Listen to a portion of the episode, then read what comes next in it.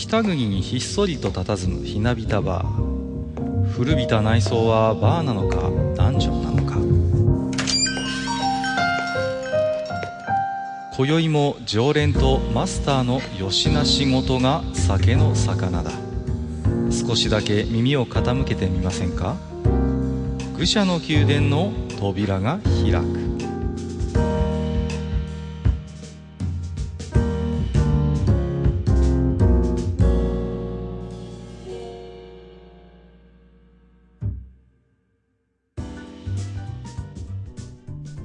やいや、マスター。今日も来ましたよ。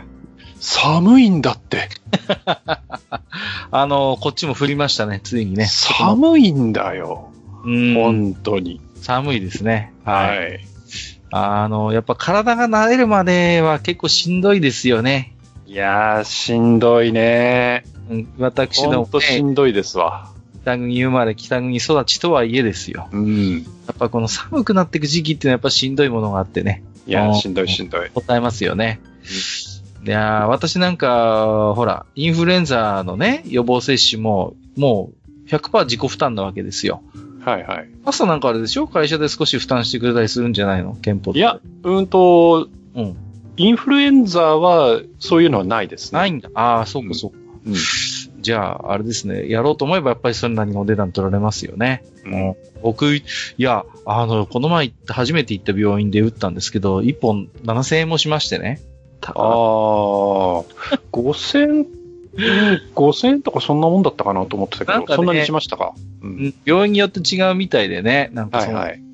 いやーなんか、ワクチン自体も痛かったんですけど、ちょっとね、ん懐的にも痛かったななんてい思う。やいやいや、7000円くらいね。いやいや、そんちょなこと。ちょっとお馬さんに頑張ってもらえばすぐでしょ。最近、最近全然やれてないんですけど。あ、そうですか。はい。あのー、なんですかね。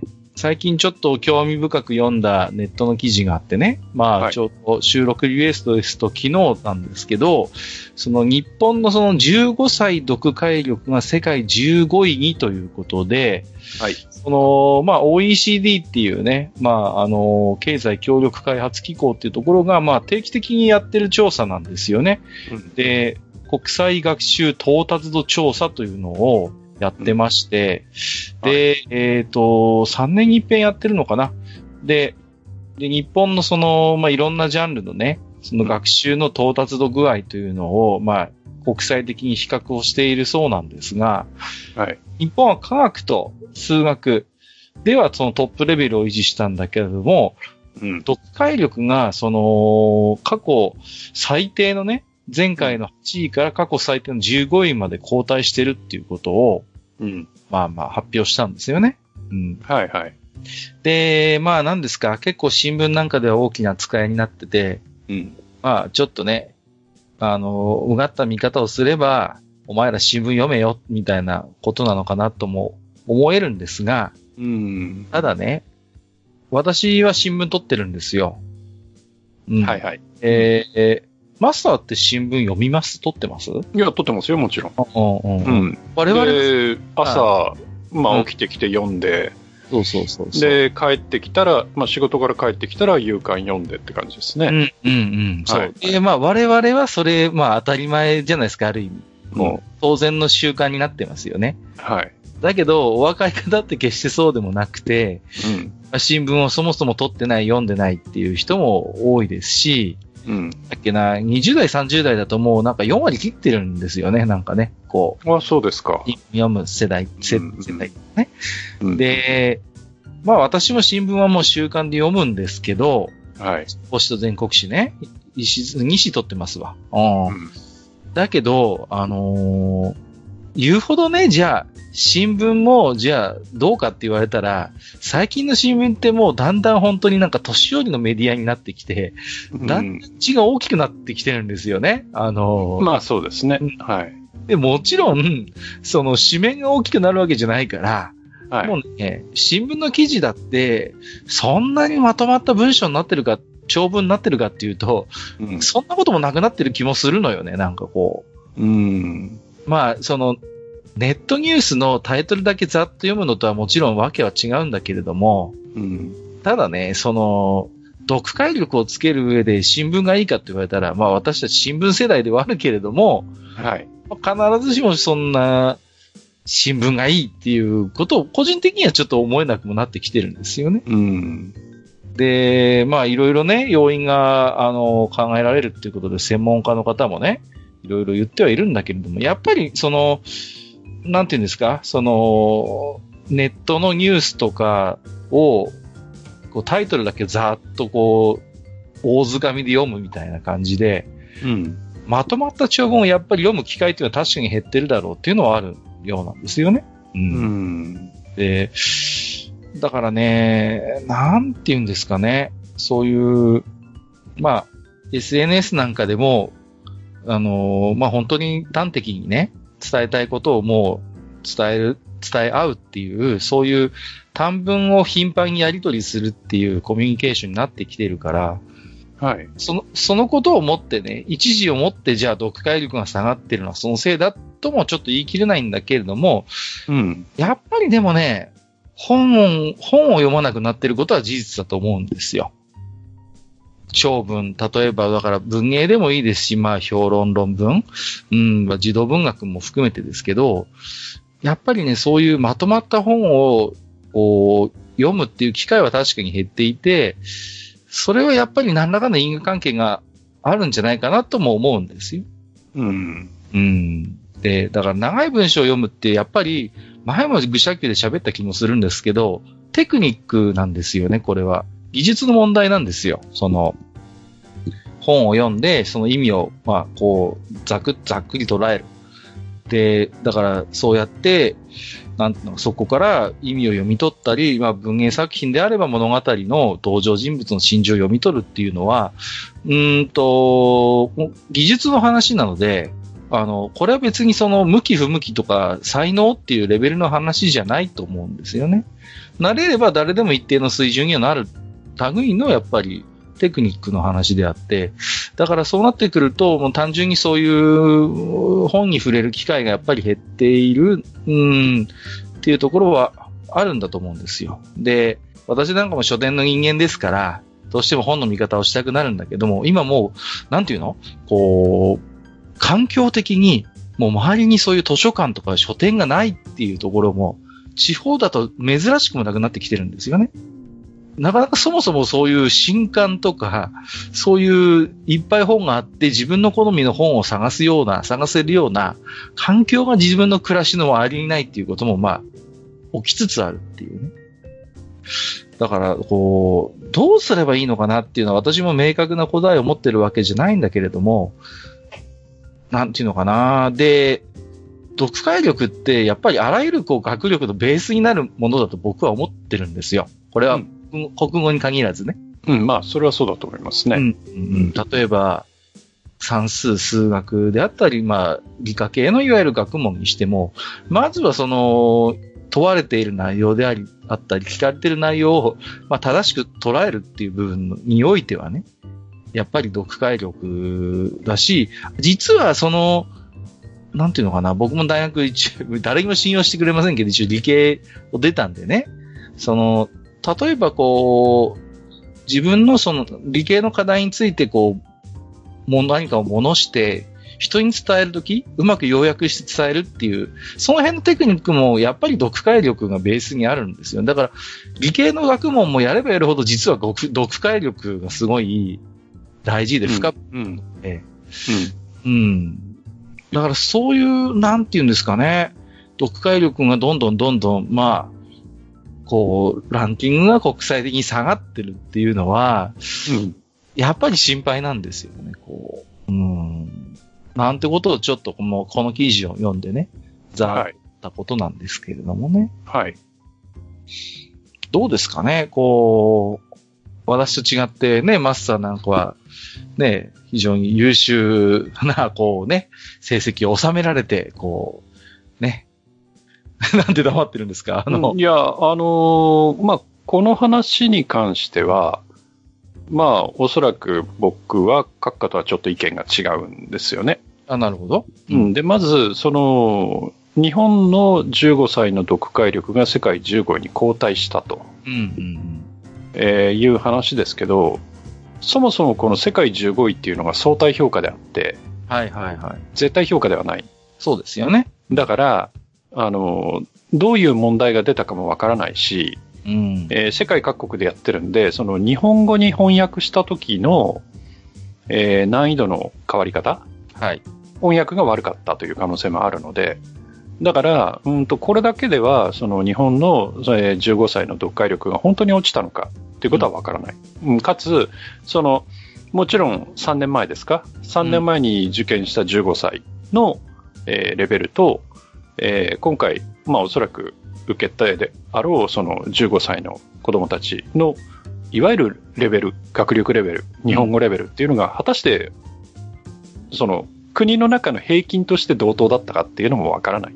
だから、あの、正直な話、この、えー15位に交代したということを、あまり、その、極端に悲観するのはどうかなっていうのがまずあるんですよ。はい。うん、そこの評価軸っていうのがとても曖昧なので、うん。うん、まずそれがあります。で、えーまあそれはとりあえず置いとくとして、まあ実際にじゃあ読解力が落ちてるとするじゃないですか。うん。で、えー3年前に比べて読解力が落ちてるっていう話ですけど、じゃあその3年前と今と比べて SNS の普及具合がどんだけ違うんだっていう話もあるんですよね。はいはいはい。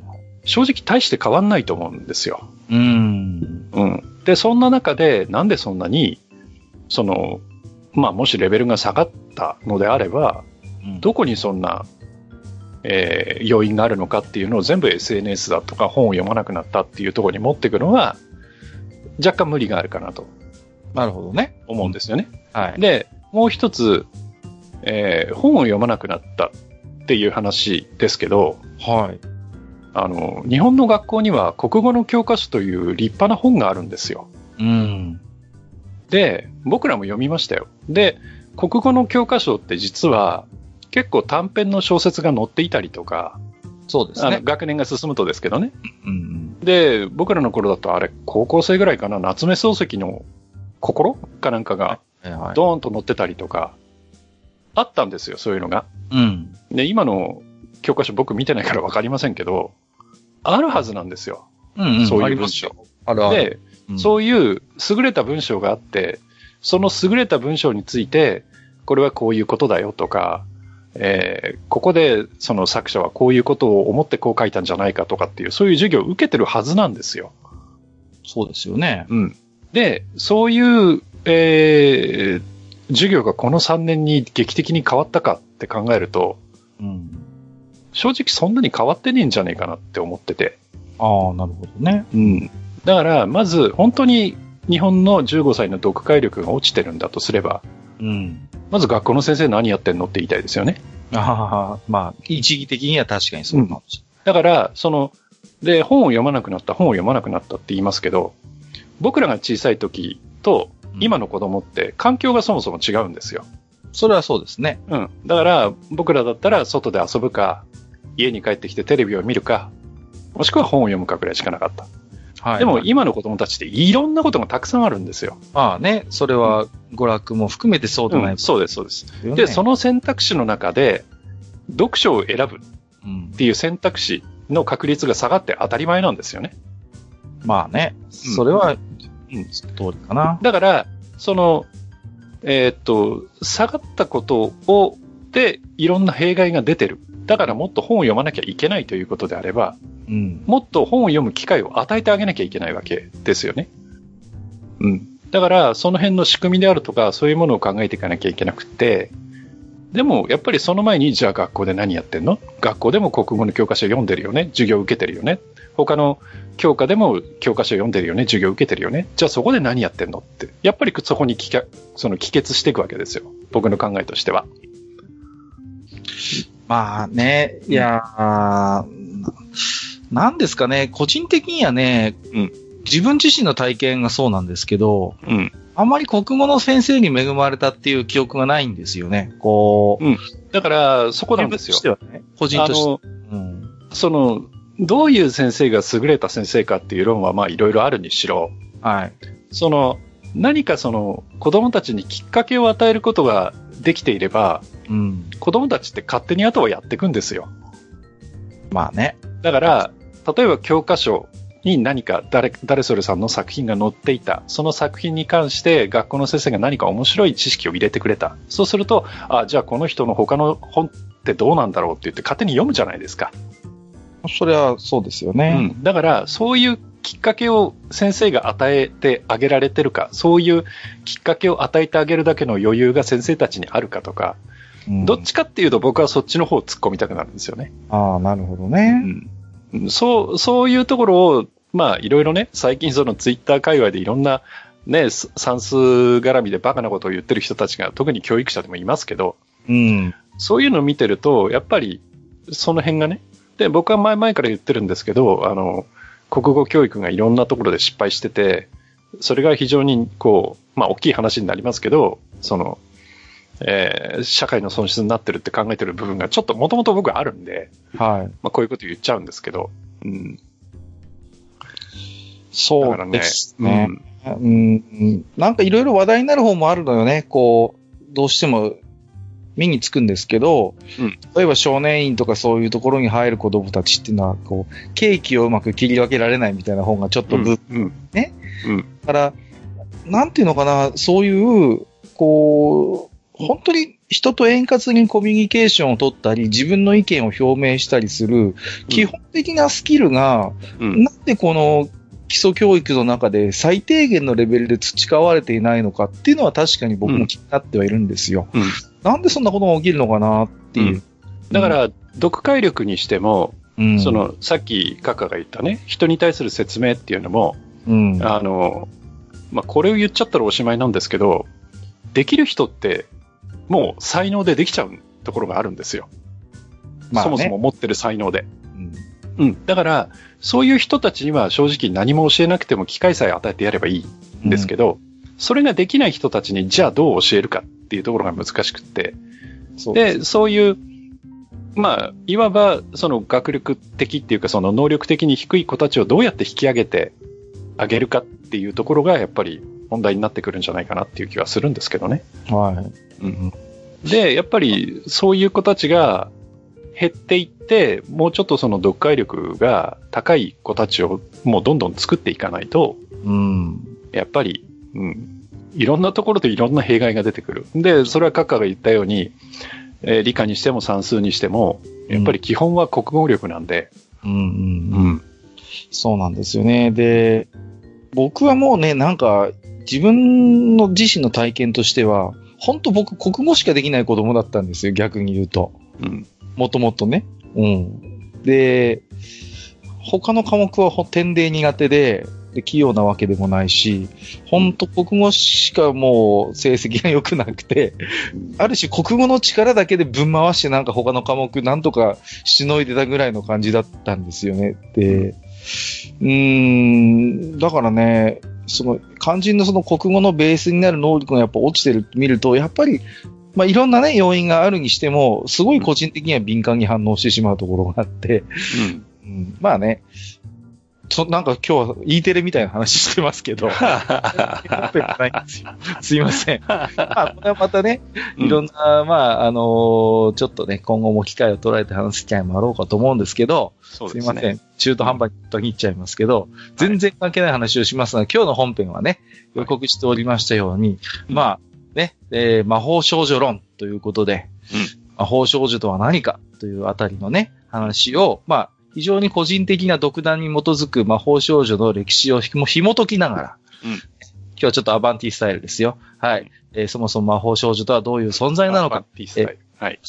そういうね、えー話をマスターとしていきたいと思いますので、本日もマスターどうぞよろしくお願いいたします。はい。よろしくお願いします。魔法少女って言うと首が飛ぶやつです。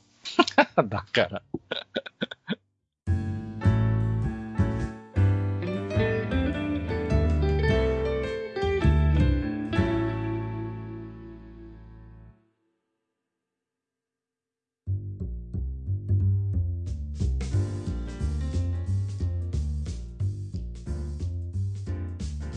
はい、えー、それではね、本日は、えー魔法少女論ということで、えっ、と、いろいろとお話をしていきたいなと思うんですけれども、はいまあ、最初にね、今日はね、このテーマに沿った置き手紙を2本いただいてますので、うんこちらを最初にご紹介をしていきたいと思うんですね。はいはい。ではね、1通目は、えっ、と、吉和さんですよ。いつもありがとうございます。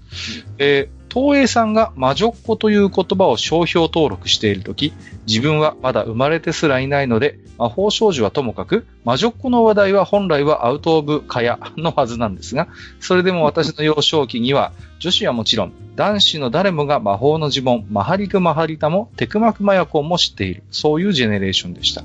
男子はそれに加えてエロイメスタイムも知ってましたが、といううんうん。昔は放送終了しているアニメや特撮も頻繁に再放再放送を行っていたりしたいいたんで、えー多少遡る程度なら余裕で視聴していたんですよね。なので、えー、括弧してヤング世代からすればと書いてありますが、おっさんである自分は90年代前半に様々な王道魔法少女ものが続いたこともあり、魔女っ子、魔法少女のアーキタイプというものを幸運にもギリギリ体験できていた世代なんですが、もっと若い世代はそれをどこで体験できているのかふと疑問に思うことがあります。現在日曜朝8時半からやっている人気シリーズは確かにございますよ。でも初代放送当時から現代まで続くプリキュアは魔法少女ではない論争というものがあり、シリーズによって大抵程度は変わっていくものの、やはり初代の都市空間スタイルのインパクトが尾を引いているのか、少なくとも典型的魔法少女とは呼びにくいという感覚は自分にもあります。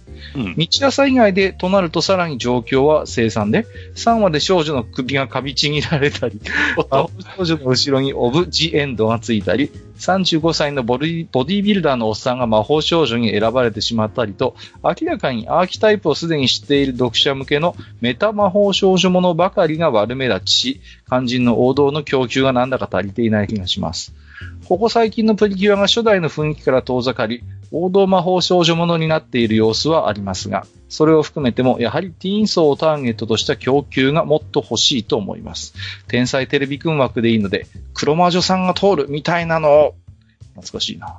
えー自分、えーちなみに自分の世代の純粋な少年たちを次々と暗黒面に叩き起こし、落とした魔法の女、カードキャプター桜について語ろうとすると、大学の卒業論文規模になるので実調いたします。ました。ありがとうございます。今日のね、本編の中で吉田さんのいろいろ思うところについても、えっ、と、何らかのお返事ができるかなと思いますので、えー引き続き次の置き手紙。アスラーダさん、ありがとうございます。毎回楽しい番組の配信をありがとうございます。アスラーダと申します。次回、魔法少女論ということで、硬派な少年期を過ごしていた私からすると、少し縁遠いお話になるかと思いましたが、そういえば見ていました。秘密のアッコちゃんや魔法使いサリー。今思うと80年代後半から90年代前半にかけての空前の60年代アニメリバイバルブームはなぜ起こったのか謎でしたが、考えてみたら今まさに90年代アニメリバイバルブームのただ中。景気には破壊と再生を繰り返す30年周期というのが存在するそうですが、アニメ業界は子供の頃に見ていたアニメをその時の自分と同じ年になった子供と一緒に見るというリバイバル30年周期があるのだと考えると、アニメ業界の未来は捨てたものじゃないと思うのです。と、本論から外れました。魔法少女の変遷を考えると、少年主人公たちとの対比が思い当たります。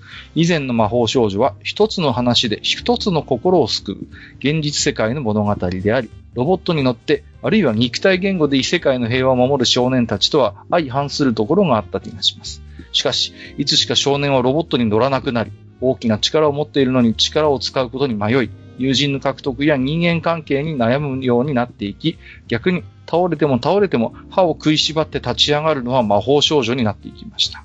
一見立場が逆転しているように思いますが、あくまで男は SF やファンタジー等の異世界に憧れ、女の子は現実の世界で理想の姿を目指しているあたり、本質的に求めている欲求は変わらないのかもしれないな、などとテーマを聞いただけでふつふつと考えてしまいました。長文かつ取り留めない文章になってしまい、申し訳ありません。何分アニメの見識が偏っているためテーマに沿わないかもしれませんが、ご容赦くださいということでいただきました。うんなるほど。はいこれもね、これでやっぱりね、うん。うん。あのー非常にこう、魔法少女とは何かという本質をついたお話をね、されてるかなと思うんですよね。うん。これについてもちょっと、えっ、と、おしゃべりしていく中で触れられる部分がいくつかあるかなと思いますので、えー吉田さん、スラダさんもね、一緒に聞いていただければありがたいなと思っております。さて、えー、ではね、えー、そんな魔法少女なんですけれども、私の普段に基づくね、魔法少女の歴史などを少しこう、さらっていきながら、駆け足ね。はい。うん、まあ、ちょっといろいろとその途中途中でお話をしていきたいなと思っております。で、まあ、魔法少女もの、魔女っ子のルーツといって、まあ、あの、多くの人がルーツとして挙げるのは、えー、魔法使いサリーですね。はい。横山光輝のご存知。うん、はい。これもまあリバイバルしてるんですよね。80年代にね。うん。はい。えっ、ー、と、1966年の7月に漫画連載が開始されまして、同年の12月にはアニメが開始されてます。はい。最初がモノクロで途中からカラーになったんじゃなかったかな、確か。うん、なんかそんな感じだったと思います。うん、ですよね、うん、ちなみに漫画版の最初はね、魔法、これ有名な話ですけど、魔法使いサニーだったんですよね。はい。サニーだったんですが、サニーの商標を持っているソニーの許可が得られなかったというのがどうやら有力な説のようですよ。へえ。ので、えー、あの、サニーからサリーになったということで。まあ、ちなみにですね、日産は許可を得たらしいです、ソニーから。あの、ね、日産の大衆車でサニーってありますけれども。ありますね。はい。うん。あれはどうやらその商標を持っているソニーの許可をいただいて、ちゃんとサニー名前にしたという話があるようですね。はい。で、まあ、サリーちゃんは、まあ、あのー、イメージしていただければ大体の方はわかるかなとは思うんですけど、まあ、この頃の魔女っ子って、まあ、典型的な西洋魔女のスタイルなんですよね。ほうきにも乗ってるし。うん。あの、わざわざちゃんととんがり帽子も被ってます。はい。で、これはあのですね、あの、同じく1966年に日本で放送が始まった奥様は魔女の影響が強いんじゃないかと。ああ、見てたなはい。サマンサですよね。うん。で、この奥様は魔女というのは非常にまあ、日本では、あの、ブームになったと。はい。で、まあ、この奥様は魔女っていうのがね、非常にこう、実は、そのまあ、魔女っ子に限らず、日本に西洋文化というのを広める大きなきっかけになったそうで。うん。まあ、今12月ですけど、クリスマス文化をね、日本に定着させることにもどうやらこの奥様の一役を買ったとこの前、チコちゃんが言ってました。なんか言ってましたね。僕も見てました、それ。はいはいはいはい、そうなんですよ。まあ、そういう感じで非常に、なんていうんですかね、西洋の文化、習俗、といったようなものを結構奥様は魔女から知った日本人はどうやら多かったらしいですよ、という。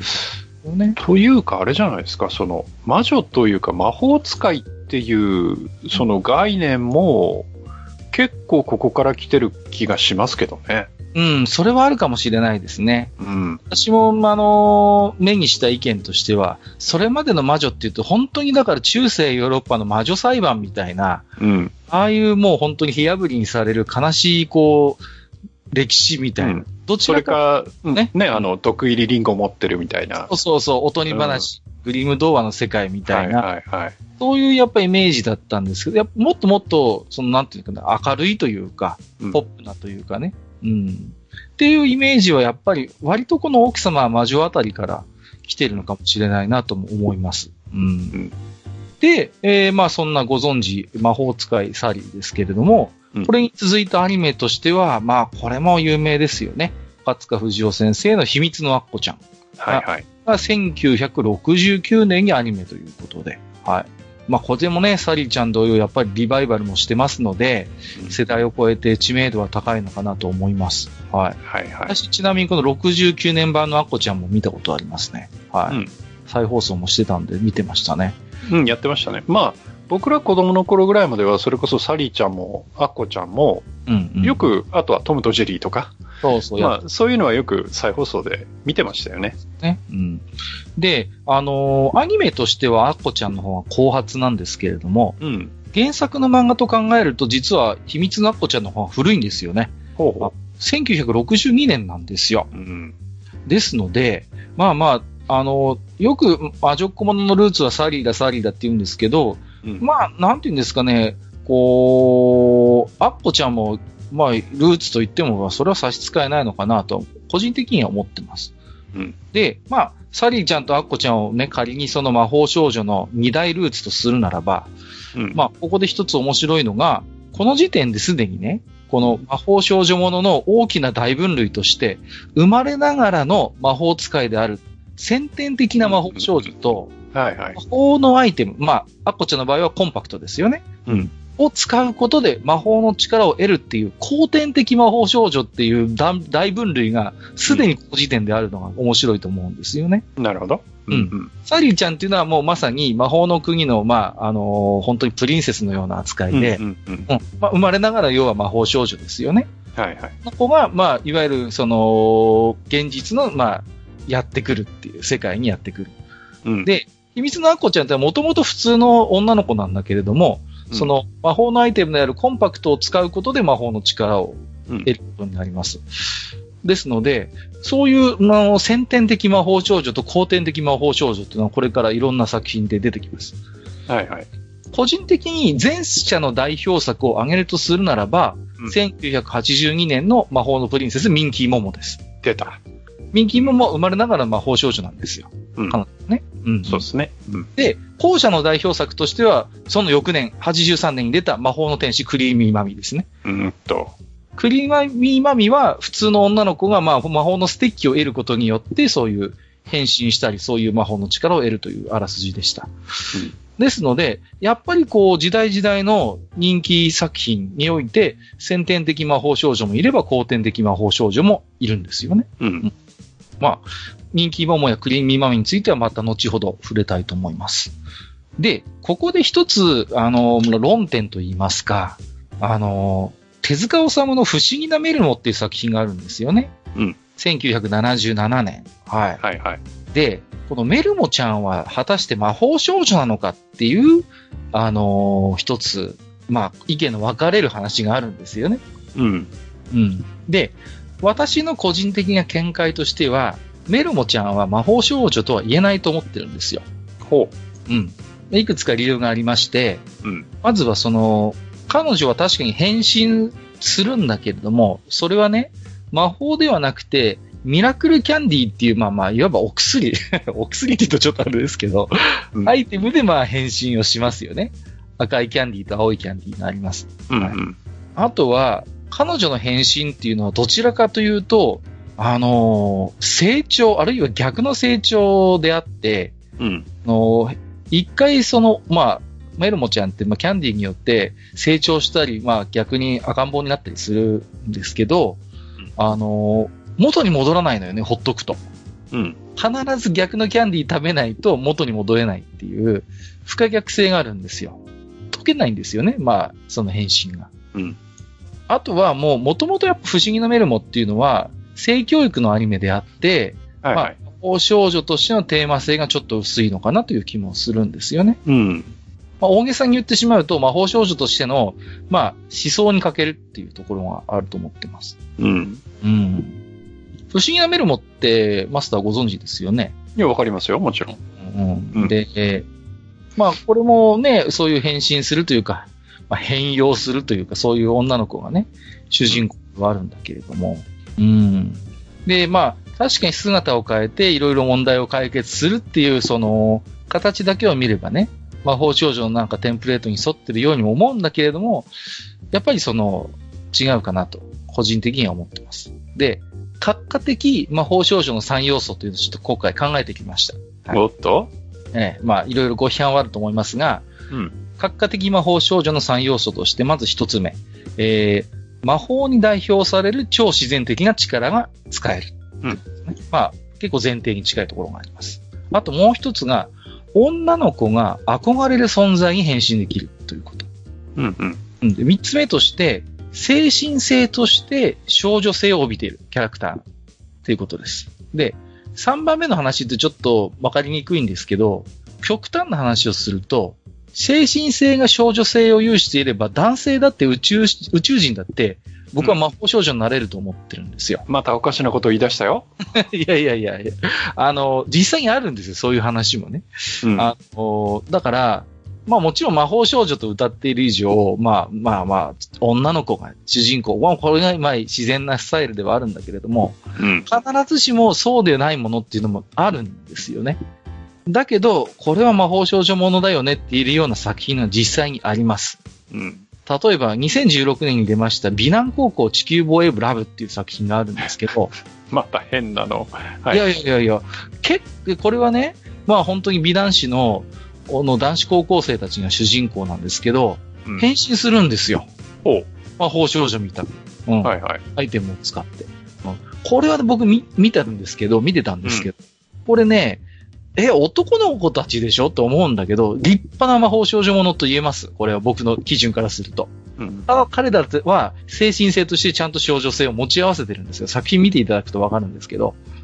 だから私的な定義で言うと、そういうね、作品もあります。男の子が出てきて魔法少女ものっていう作品もあります。はいで、それに照らし合わせてみると、不思議なメルモっていうのは2番目の要素を満たしてないんですよね。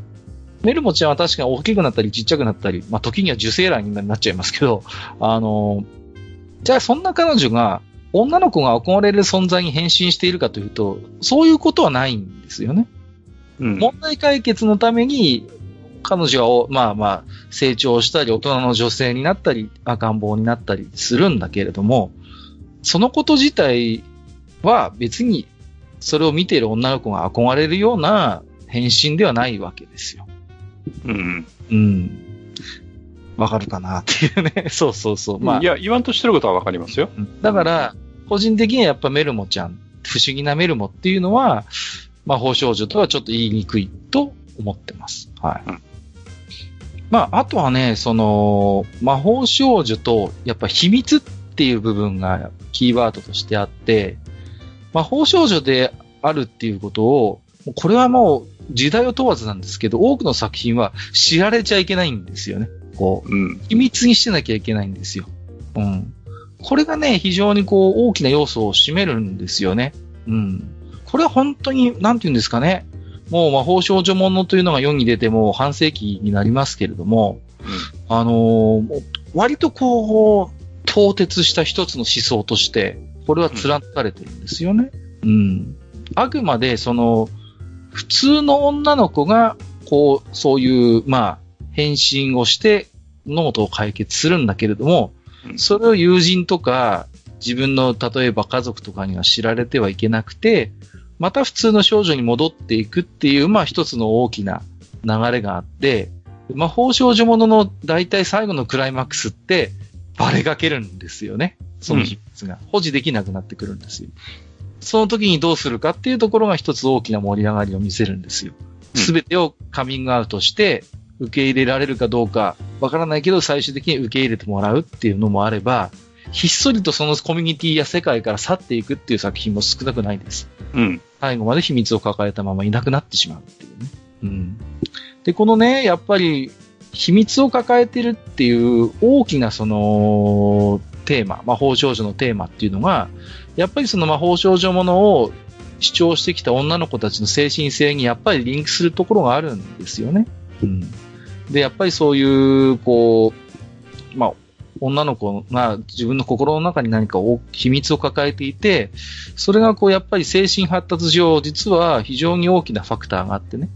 うん。そういう秘密を持っていたり、あるいは友人と秘密を共有することによって精神的に大きく成長を遂げるということがやっぱりあるそうなんです。うん。だからそういうなんかこう要素ともやっぱ絡んでくるんですよね。だから魔法少女が成長していく過程の中でこう魔法少女という存在、自分自身の存在を秘密にするっていうことが実は密接に絡んでいる。っていうことが言えるのかなと思います。で、これが本当に初期のアッコちゃん、サリーちゃんの頃から、まあ、サリーちゃんそんな隠してないけど、まあ、アッコちゃんはもう秘密のアッコちゃんですから、まさに。で、やっぱそういう秘密要素っていうのはもう常にこう付きまとってくるっていうのは、まあ個人的には面白いと思ってます。で、まあ、先ほど西洋魔女的な魔法少女が、まあ、最初ルーツだよって話をしたんですけど、もうしばらく続くんですよね、70年代は。例えば、魔女っ子めぐちゃんであったり、花の子ルンルンっていう作品もありましたけども、この辺も本当に、なんていうんですかね、西洋的魔女、あるいは西洋的美少女といったような要素が、あの、続きます。花の子ルンルンなんて確か、ヨーロッパとか旅行してたような記憶もあるんですよね、なんか作品の中でね。うんなんかね、西洋趣味というか、そういうものへの憧れみたいなものをやっぱりこう常に持ってます。うん。この辺の作品でなんかこう、これは見てたなとか、これは面白かったみたいなのってマスターあったりしますか？いや、さすがにね、その辺はあんまり見てないね。あの、すそれこそサリーちゃんとかアッコちゃんなら、まだ僕も小さかったんで見てたんだけど、はいはいはい。うん、花の子ルンルンとかになってくると、うんそこそこ、あの、まあ、多感な時期に差し掛かってくるので、あの、要はその、男がこんなもの見ちゃいけない的な、その、自分の中で自分に枷をはめちゃう。はいはいはい。うんわかりますよ。うん。うん、あの、前にね、あの、僕、あの、中二病の一つの発露として、そのルールを守らなきゃいけないみたいなのをはい言ったことがありますけど、まあ、その流れですよ。うんうんううん。ん。僕はね、ほら、渡辺武雄の回でも喋りましたけど、キャンディーキャンディーが大好きな子供だったので、うん。まあもうその流れですよね。確か花の子ルールンで後釜じゃなかったかな。うん。直すぐ後ろかどうだかはちょっと記憶曖昧ですけど、私なんかは、なんていうのかな、もう、ためらいなく、リボン仲良しチャオを読み、キャンディーキャンディーを見て、ルンルンを見るような男の子でしたので、はい。その辺はなんかちょっとマスターとまた、ね、まあ世代がちょっと違うっていうのもあると思いますけど。うん。うん。で、まあ、この辺になってくるとだんだんマスターもおなじみの作品が、おなじみというかね、ありますけど、80年代に入ってくると、まあやっぱり二大作品ですかね、80年代前半は。ミンキーモモとクリーミーマミが出ますね。うんミンキーモモは82年、クリーミーマミが83年です。はい。今でも人気が高いですよね、この辺の作品ね。うん。で、まあね、ほぼ同時期に放映されていた魔法少女なんですけれども、なんて言うんですかね、このミンキーモモやクリーミーマミの頃の特徴というと、やっぱりこう、彼女たちがいる世界そのものが非常に洗練されていく、可愛いものとして描かれていくようになるという特徴があります。彼女たちの世界そのものが非常にパステル調で可愛い世界なんですよね。うん。ある意味ちょっとこう理想化されているというか、うん。キャラクターのその雰囲気やイメージが、そのまんまそのキャラクターたちのいる世界に投影されているような描かれ方がされていきます。アコちゃん、サリーちゃんの頃っていうのは、まあ舞台設定としては、あの、正直言って少年アニメの世界とそこまで差がない描かれ方をされていたんですが、うんこの頃になってくると、もうそういうキャラクターを中心とした非常にポップでパステルで、あの、可愛い世界そのものになっていくんですよね。あとは、うーん、やっぱりそうですね、こう、この頃の80年代の魔法少女の可愛さっていうのは、もうすでにどこかちょっとこう、セクシー寄りなものも見えてくるんですよね。うん。僕がね、ちょっともうこの年ですから恥も外部もなく告白しますと、85年にね、魔法のスターマジカルエミっていう作品があったんですよ。はいはい。覚えてますかねこれ。で、名前は覚えてますよ。うんで、これはね、変身後の衣装がちょっとレオタード調でちょっとセクシーに見えたりするんですよね。うん。うん、で、僕個人的にはちょっとドキドキしながら見てました、この辺は。うん、でね、その、男の子をドキドキさせるっていう要素が、まあ、結構この頃なの魔法少女ものには出てくるんですよね。うん。で、これはね、ちょっと自分自身が男なんで、はっきりとしたことは言えないんですけども、この変身することで男の子たちをドキドキさせて魅了するっていう要素も、女の子たちのなんか憧れや可愛いの一一つの要素じゃないかなと個人的には睨んではいるんですよね。うん。ちょっとこれは自信ないんですけどね。まあ、いや、でも、やっぱりそうじゃないですか。その、あの、クリーミーマミにしても、マジカルエミにしても、はい。要は小さい子が、さっきのメルモちゃんじゃないけど、小さい子が、その、年頃のちょっと年上の女性に変身するわけじゃないですか。で、そこにはやっぱり小さい女の子たちの、その、大人に対する憧れみたいなものがあって、その憧れの記号の一つとして、そのセクシうんうんうん。ー。で、その、えー男性を虜にする。そうその、容姿だったり仕草だったりうん、うん場合によっては歌だったりっていううん。のがやっぱあるんだと思うんですよね。うんうんそれはやっぱりね、うん、あるように思うんですよね。だからいや、それは間違いなくあると思いますよ。やっぱりちょっと背伸びをしたい女の子たちのやっぱり願望っていうのが、うんうん。こういう魔法少女、この頃の魔法少女もののやっぱ一要素としてうん、いるのかなと思うんですね。で、やっぱりその、男子、男の子に比べて、やっぱ女の子、女子っていうのは、うん。その、やっぱり、大人になりたいっていううん欲っていうか憧れって、やっぱり、同世代の男の子に比べて強いじゃないですか。強い、強いと思います。うん。だからその辺をやっぱりちゃんと汲み取ってるんだろうなとは思うんですよね。うん。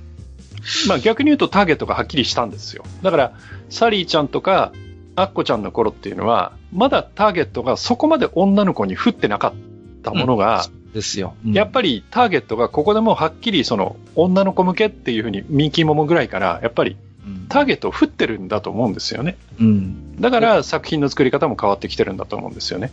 でも不思議なもので、それこそミンキーモモあたりから、うん。割と大人の男性もこう、うん、そう、だからダメな大人が食いついちゃったんだけど。ダメな大人がミンキーモモに食いつくんですよね。うん そうそうそう。うんそれのなんていうのかな、あの、影響がずーっと尾を引いて今に至ってると僕は思ってる。うん、でも、それはやっぱり成功なんですよ。うんさっきも言ったように、女の子が憧れる、その男性を引きつける女性に変わってるわけだから、うんそこに男性が引きつけられて当たり前なんですよ。成功してるんだよね。だからそうそうそうね。うんそう。です、そうです。で、まあね、あのーこの辺のね、ルーツはやっぱり、メグちゃんあたりからかなとは思ってますけどね、その、そうですまね。はっきりとはね、打ち出してないんですよ。ミンキーモモで化けるんですけど、うん魔女っ子メグちゃんも割と本当にそういうセクシー寄りの魔女っ子としてね、こう出てきて、うん、男の子を引きつける系の、そういうドキドキセクシー系の魔女っ子としてはやっぱりメグちゃんあたりが一つあうんこの辺はね、渡辺武雄先生の回でもちょっと触れましたけれどもね、うん非常に作品自体の出来も良かったということがあります。で、あの、90年代の話だけちょっと先取りで話をしますと、やっぱね、90年代はね、特撮の時代なんですよね。もうご存知、魔法少女、中華なパイパイ。うん。そして中上仮面ポアトリンですよ。はいはい。この辺ですよね。うん。東映石森の、これだって確か、あれでしょ？この流れってロボットハッチャンとかあの辺の流れで急に出てきたような僕はイメージがあるのよね。このう辺のん。特撮は。パイパイとかポアトリンとか見たことあります？マスター。いや、さすがにこれはね、もう僕らの間ではネタ扱いしてましたね。あー、でしょうね。はい。これさ、まあ今日あえて挟まなかったけど、イパネマっていうのもあったのよね。なんかありましたね。そう、ん島崎和歌子だったんですよ。はいはい。でね、コメディ要素はちょっと強いのよね。こう、なんですけど、これもまた一つ人気シリーズにはなってたんですよね。これはあれでしょ？ロボコンでロビンちゃんが受けたからできたんじゃないんですか、いや、そういう説もあるんですけど、うんやっぱ特撮のやっぱりこう視聴者の幅を広げたいっていう意図はあったようですよ。やっぱり少しでも女の子もそういうファン層に取り込みたいっていう。それまで特撮っていうのもはっきり男の子の世界でしたから、うん。まあ、そこにね、こういう女性要素をやっぱり加えて、うん、あのやっぱ裾野を広げたいっていうところがあって、うん。うん、僕は結まあね、なんか、まあ、色物扱いする人もいたんだけども、私なんかは結構面白くてね、うん、人気シリーズになったのも頷けるのかなと個人的には思ってます。うん。で、まあ、そんな80年代、90年代なんですけど、で現実のアイドルの方のちょっと方に目を向けますと、80年代っていうのは、まあ、まさにアイドル全盛期の頃なんですよね。うんだから80年にデビューした松田聖子を筆頭に、やっぱ80年、特に前半ですね、は、もう本当にあの、アイドル全盛時代ですよ。うん。だから、それこそあの、クリーミーマミなんてもろにその影響を受けてますよね。ううんん。だって、なんだってもう、アイドルやってるわけですから、主人公そのものが。うん。で、なんていうんですかね、そういう、こう、リリアルの世界でもやっぱりアイドルっていうものが非常にフィーチャーされていて、まあ、結構魔法少女ものもそういう影響を受けてるんですよ。うん。一方で90年代って逆にアイドル冬の時代って言われてるんですよね。うん。うん。あんまりそういうもうアイドルっていうのがこう受けなくなってきて、そうそうそう。で、そうなってくると、その80年代の頃に子供だった女の子たち、アイドルに憧れてた女の子たちが90年代に入って、うん。いろいろこう模索し始める頃なんですよ。うん。でからこういう、あのー特撮系とかにも、もともとアイドル志望だった女の子たちがこう、結構入ってくるっていう。まあ一つの副産物的なこう、見方もできるんですよね、実はね。うん。だから、そういう、なんていうんですかね、こう、アイドルを憧れて、大人に、まあ、成長してきた女の子たちの受け皿があんまりなかったんだけど、そういう時にこういう実は、特撮系魔法少女なんてのも実はちょっとした受け皿になってたという話もあります。はい。で、そんな90年代に唯一気を吐いた、まあ、魔法少女と言っていいでしょう。アニメとしてはやっぱり92年、美少女戦士セーラームーンアニメですよね。うん。で、このセーラームーンは有名な話ですけど、実はその、ポアトリンの影響を結構受けてるんじゃないかっていう話がね、あるんです。うん。で、ポアトリン、美少女仮面ポアトリンっていう作品、まあ、ポアトリン限らずですけど、この、魔法少女ものに実は戦闘要素、戦いを持ち込んだのが実はこの辺の作品群なんですよね。うん。特にポアトリンがはっきりしてます。ちゃんとした敵役がいたんですよ。で、その、それまでの魔法少女ものっていうのは、どちらかというと、日常のちょっとした問題であったりとか、そういう、なんていうのかな、日々の困りごとみたいなものを魔法の力を使って解決していくっていうのが、まあ、主軸だったんですよね。うん。だけれども、ポアトリンっていうのはもうはっきりと悪の存在みたいなのがいて、それと戦うっていう構図を持ち込んできたわけですよ。この魔法少女の世界。うん。で、それをこうアニメとして、こう、なんていうんですかね、本格的に採用したのがセーラームーンなんですよね。うん。だからセーラームーンの鍵にやっぱポアトリンありっていうところがあります。うん。あとは、もう一つ特撮ものとの関係で言うと、やっぱりスーパー戦隊シリーズの影響は間違いなくあるでしょうっていうことなんですよね。うん。うん。チームとして戦う。で、非常にこう個性を持った5人の美少女キャラクターたちが、まあ、あの、変身をして戦うっていう要素。だからそういうポアトリンとかスーパー戦隊シリーズのやっぱり要素というのを色濃く受け継いでいる。うん。で、特にアニメ版のセーラームーンはそうですね。うん。原作の漫画はそこまでじゃないんですけれども、アニメになってその辺の要素がよりはっきり打ち出されるようになったかなと個人的には思ってます。うん。セーラームーンとかは、ね、マスターもほら、この辺は結構好きでよく語ってたこともありますけれども。もう、この頃にはすっかりダメな大人になってましたからね。はい。ええ僕なんかやっぱりちっちゃい頃から魔法少女もの見てたんで、うん。やっぱそういう意味で新鮮だったんですよ、セーラームーンって。うん。変身して戦う。しかも、結構、あのーまあ、最後は、まあ、スーパー戦隊の影響ですよ。最後は必殺技でうん。押しますけども、それまでに一回必ずこう、本当に殴り合いみたいなのするじゃないですか、こう、うん。ちゃんと。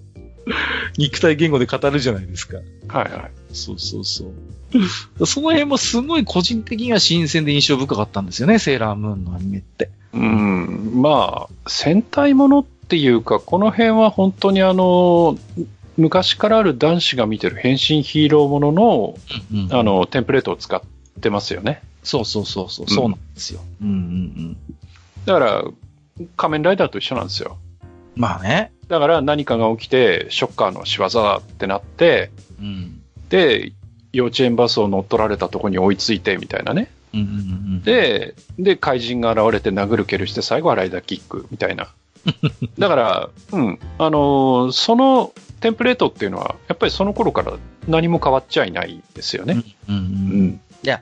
男子はそうですよ。男子は、うん。もうよく知ってるね、うん方法論ですけど、うんやっぱり女子からしてみると新鮮なところはあったようですよ。うん。だから、うちの妹なんかも食い入るように見てましたもんね、セーラームーンね。うん。で、大人になってから聞きましたけど、女の子も戦っていいんだっていう、そういう感覚だったらしいですよ。なんかこう。なるほどね。うんうんうん。女の子もこうやって悪い奴らと戦ってパンチやキックをして戦っていいんだっていう、うんそういう要素がやっぱあったようですね。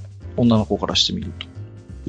で、まあ、さっきも言いましたけど、そういう日常の問題解決から、いわゆる戦闘美少女って言っていいのかな。そういうものと不可分になっていくんですよね。魔法少女っていうのはセーラームーンの頃から。うん。今やもう必須要素に違いです。魔法少女ものって言ったらもう必ず悪と戦うっていうのが、もう今や不可分、必須要素なんですよね。うん。でも、それ、今の魔法少女ものってそうやって、まあ、プリキュアとかもそうですよ。戦うっていうのがもう、なんていうの、ほぼイコールで紐付けられますけど、必ずしもそれは最初からではないので、まあ、だからやっぱそこにも一つ歴史の積み重ねがあるんですよね。うんで、セーラームーン、まあいろいろ、まあ、ポアトリンとか戦隊ヒーローって話をしましたけど、逆にセーラームーンが生み出したものっていうのもあるんですね、土壌としてね。うん。例えばそれは、うんと、愛天使伝説、ウェディングピーチっていうね、うん。私が非常にこう、なんていうんですかね、あの、頃に落ちる一つ。僕、さっと言うとウェディングピーチなんですよね、僕はね。ううんん。そうそう。で、ウェディングピーチも非常にこう、なんていうんですかね、セーラームーンのモチーフを、まあまあ、あのー脚本の方が一緒だったのかな、確か。で、非常にこうね、影響を受けて取り込んではいるんだけども、よりこう、なんていうのかな、あのー伝統的な魔法少女ものへの回帰というのを一つ思考している作品なんですよね。うん。やっぱテーマが恋愛とか愛情みたいな、そういうものを置いてるんですよね。で、まあ、ウェディングピーチって、まあ、でもね、その一つ、なんていうんですウェディングドレスみたいな形、格好の変身するんですけど、やっぱりそういう一途さとか、うん。女の子としてのやっぱりそういう幸せっていうものをやっぱり取り入れてるっていうところはあります。で、あとさっきみたいに、もう殴ったり蹴ったりっていうところで考えると、やっぱプリキュアもそうなんですよね。うん。女の子たちの戦闘スタイルとして、まあ、あの、プリキュアも、あの、初代なんか特にそうですけど、もう本当まんま格闘スタイルですからね。ああ。そういうやっぱり戦い方みたいなものもやっぱセーラームーンから受け継いでるんだろうなと思うんですよ。うん。で、この頃のね、その魔法少女ものになってくると、さっきちょっとマスターもね、あはの、喋、ってましたけれども、成長しなくなるのよね、この頃の魔法少女って。こう、大人にならなくなるんですよ。わかります？こう。ああ、そう見ますか。そ、そう、私はそう見ますね。ああ。要は、その、クリーミーマミにしても、まあね、あの、マジカルエミにしても、ちょっと大人になるじゃないですか。うんうん、なりますね。ねそうそうそうそう。だからそういう、なんかこう、魔法少女に変身することによって、大人の女性になるっていう要素が、昔は当たり前のようにあったんですけど、この頃ってもうないんですよね。こう、例えば身長が伸びたりとか、ああ、そういう面での成長はないね。そうそうそうう、ん体格が大人に近づくとか、うん。そういう、あのー肉体的な成長みたいなのって、この頃になってくると、ほぼ絶滅するんですよ。あの、なんだろう、えーっと、セーラームーンは、うん。その肉体的ではないんだけども、その、うん要はウサギがセーラームーンになって、さらにプリンセスになるっていううん変身があって、うん。それって、まあその、どちらかというと精神的なものだけど、それはちょっと成長と捉えることができるけど、うん。うん、確かにそれ以降はないかもしれないですね。うん。し身体性としてはそう、あの、成長しないじゃないですか。うん、まあ、うんそうですね。精神的にはあるけれどもね。うん、うん。だから、現実の、いわゆる普通の女の子として生きている私というものが、その身体性を保持したまま変身する時代にこの頃入ってくるんですよ。うん、うん、でね、なんでかなーってちょっとレジュメ書きながら思ってたんですけど、うん。うん。一つちょっと思いついたのが、はい。この頃のアニメになってくるともう結構描写がリアルというか昔の本当にいかにもね、こうキャラクター、漫画のキャラクター前としたそういう描き方ではなくなってきているので、うん。なんかある種のグロテスクさが伴うのかもしれないなともちょっと思ったんですよね。こう、うん。精神に伴って要は肉体的にも背が伸びたり、大人になるっていう要素が、うんどうなんだろう。ちょっと想像でしかないんだけれども、どこかちょっと違和感を持って受け入れられてしまうんじゃないかっていうことをちょっと思ったんですよね。あとはね、もう、キャラクター自体がうん。ある程度成長しちゃってるっていうのはあるかもね。そうそう、それもあると思います。だから、セーラームーン、うん特にそうじゃないですか、もう、八頭身、九頭身の世界じゃないですか、元々のキャラクター。うんうん。させようがないっていうのもあるかもしれないですね。うん。うんうん。それもあるでしょうね。だから昔は割と必須に近かった、その肉体的なその成長というものが、もうこの頃にはほとんど見られなくなるんですよね。うん。で、数少ない例外がね、ちょっと一つだけ思い出しました。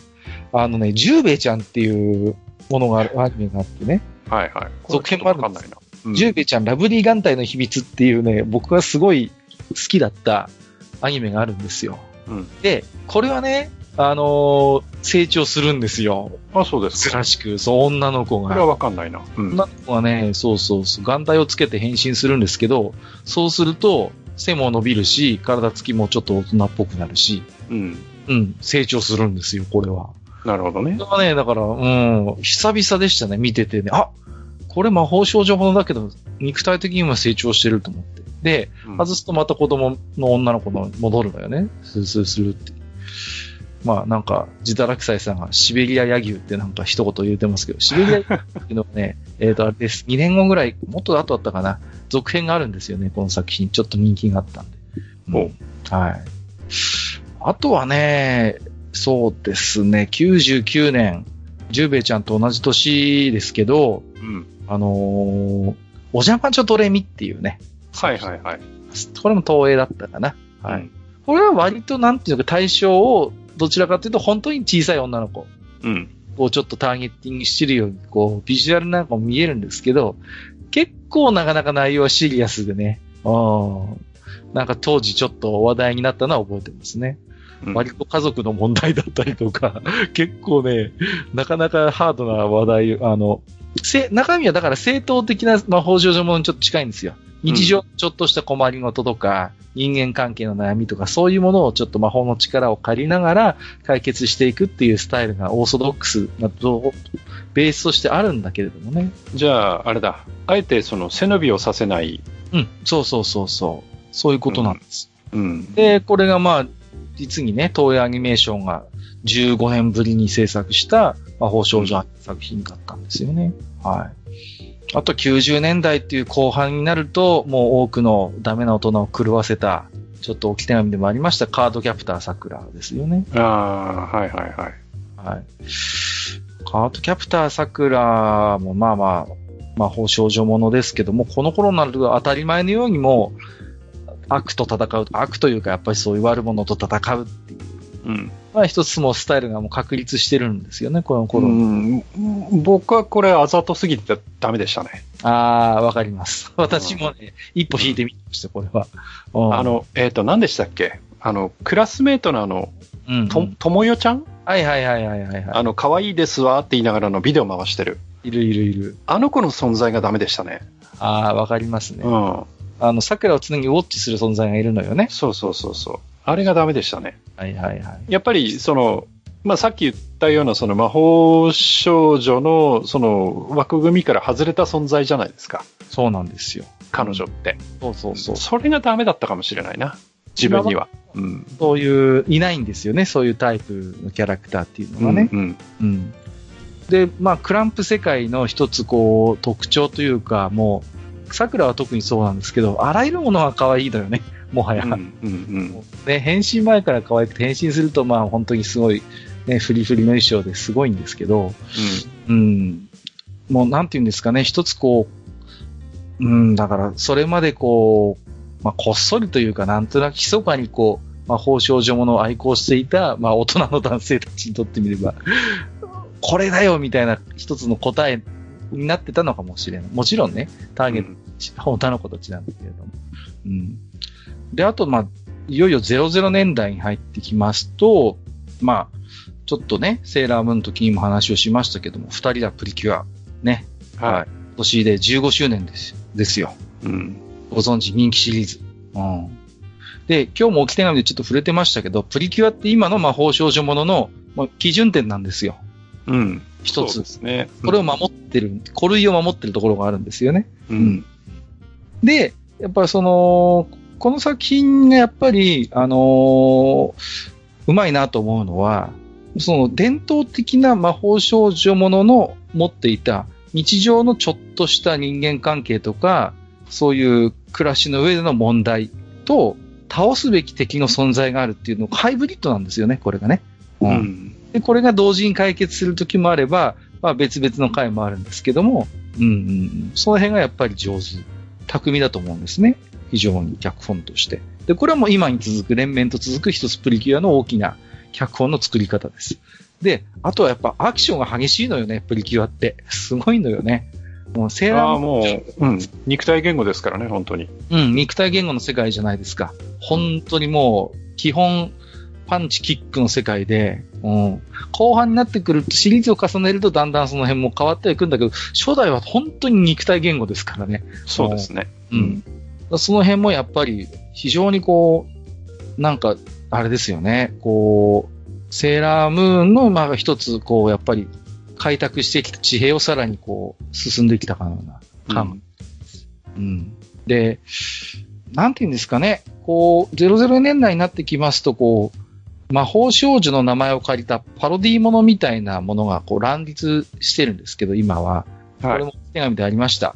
えー魔法少女オブジエンドっていったような作品とか、うんあと少女プリティベルっていうのはさっきのボディービルの話ですよ。うん。はあはメタ魔法少女ものみたいなものがいろいろあるんですけど、うん。そういうものがやっぱり乱立する中で、やっぱ、今やっぱこのプリキュアがもう正統派魔法少女ものとして、なん、もう残っているっていう感じなんですよね。うん。そういう意味でのやっぱ価値は大きいんですよ、プリキュアって。うんうだって、そういうさ、もう、パロディの対象にする正当なものがないと、メタ作品とかパロディ作品ってのは成立し得ないわけですからね。うん。僕らはいいですよ。昔からのその、ね、いわゆるこう、伝統的な魔法少女ものってなんとなく知ってるじゃないですか。だからパロディも笑えるし、メタ的なネタでも笑えるけど、そもそもそういうものに触れてなかったとするならば、そういう作品は成立し得ない要素ですからね。うん。で、あとはまあ00年代ですと、魔法少女とつく作品いろいろあります。この頃になると結構、昔はタイトルをできるだけ被せないようにってことで、あんまり魔法少女って言葉を、実はあんまり魔法少女ものは使わなかったんだけれども、うん。なってくると逆に自覚的に魔法少女を枕言葉にする作品っていうのは増えてきますよね。例えば、えー、2004年、魔法少女リリカルナノハですね。はい。ご存知、もともとはあれですよ、トラハンに原料がある、アダルトゲームに原料があるアニメですよね。もうこの辺になると完全にそのターゲットがその女の子とかじゃなく、もうダメな人向けですよね。そう、まあまあそうですね。マスターの言い方をするならばそういうことなんですよ。うんだから、魔法少女ものっていうジャンルがあるよねっていう、うん。そういうもう共通見解が取れていることを前提にした、うんまあ本当にだからそういう魔法少女ものというジャンルに自覚的なメタ魔法少女ものなんですよね。言ってみ、なのはっていうのはね。だからこの辺はそれこそその、まあ、プリキュアまでの流れとその、同じ流れで一つにしてしまうのは正直ちょっと抵抗がある。うんうん、そうなんです。うんそうです。はい。魔法少女ものの僕の定義で言うならば、うん女の子たちが憧れる存在っていうのはもうこの辺になってくると限りなく薄くなってきます。うん。だから、え本当にそういう意味で言うと魔法少女ものとして加えていいのかって言われたら、ここはちょっと疑問が出てくるんです。この辺になってくると。ちょっと悩むところですよね。悩むところなんです。うんそうなんです。で、メタ魔法少女ものなんで、敵役としてのライバルでフェイトっていう人気キャラクターがいますけども、彼女また魔法少女なんですよね。うん。魔法少女と魔法少女が戦うっていう構図がもうこの頃には生まれてきます。ただ魔法少女がもう敵役でもある。まあまあね、将来的には共同関係にはなりますけれども。うん。で、えー、さらに行くと2011年に、これも魔法少女ってついてますよね。マドカマギカですよ。はいはい。もうこれも私の定義からすると、やっぱり厳密には魔法少女ではないんですよね。うん。うん。で、マドカマギカが、こう、面白いのは、基本的に魔法少女ものって、主人公の女の子の意思に関わらず、大体魔法少女になってしまうんですよね。こう、偶然。偶然魔法のアイテムを拾っちゃうとか、偶然なんか魔法の世界の異世界の住人は、おぬいぐるみの形だったりしますけども、と出会って助けてみたいな、偶然魔法少女になってしまうっていうのが一つの王道だったわけですよ。まどマドカマが違うのは、その、力を欲して魔法少女になるっていう選択を彼女たちはするんですよね。うん。うん。なるならないっていう選択肢が与えられるわけですよ。あいつによって。白いあいつ。キュゥべえによってね。うん。魔法少女になってよって言われるんですよ。ううん。そうそうそう。で、魔法少女になることを彼女たちは選択するんだけれども、まあ、ご存知のようにマドカマニカっていう作品は、魔法少女になるということは、実は過酷な運命を受け入れることと同義なんですよね、この世界においてはね。うん。うん、うん、うん。で、まあ、キャラクターの一部はとんでもないことになりますし、まあ、あんまり正直幸せな終わり方をしない作品ですよ。うん。だからもう、この辺になってくると完全に女の子の憧れとしての魔法少女という要素は、もう皆無に近い、うん。うん、と思いますし、まあまあ少なくとも小さい女の子が好んで見るような、あの、絵柄こそはポップだけれども、内容は全然そういうものになってないですよね。うん。うん。女の子たちのそういう無邪気な憧れみたいなものはもうとうにどこかへ行ってしまって、そういう憧れがもうもはや終わった世界、そういうものがもう終焉してない世界に彼女たちは魔法少女として生きている。うん。で、かつて魔法少女ものというのをこっそり見ていた男の子への一つのやっぱ回答例だと思うんですよね。そういう大人、まあ、マスターの言い方をすればダメな大人うん。を満足させられる魔法少女ものってなんだろうねっていう時になんか出てきたような気がしならない。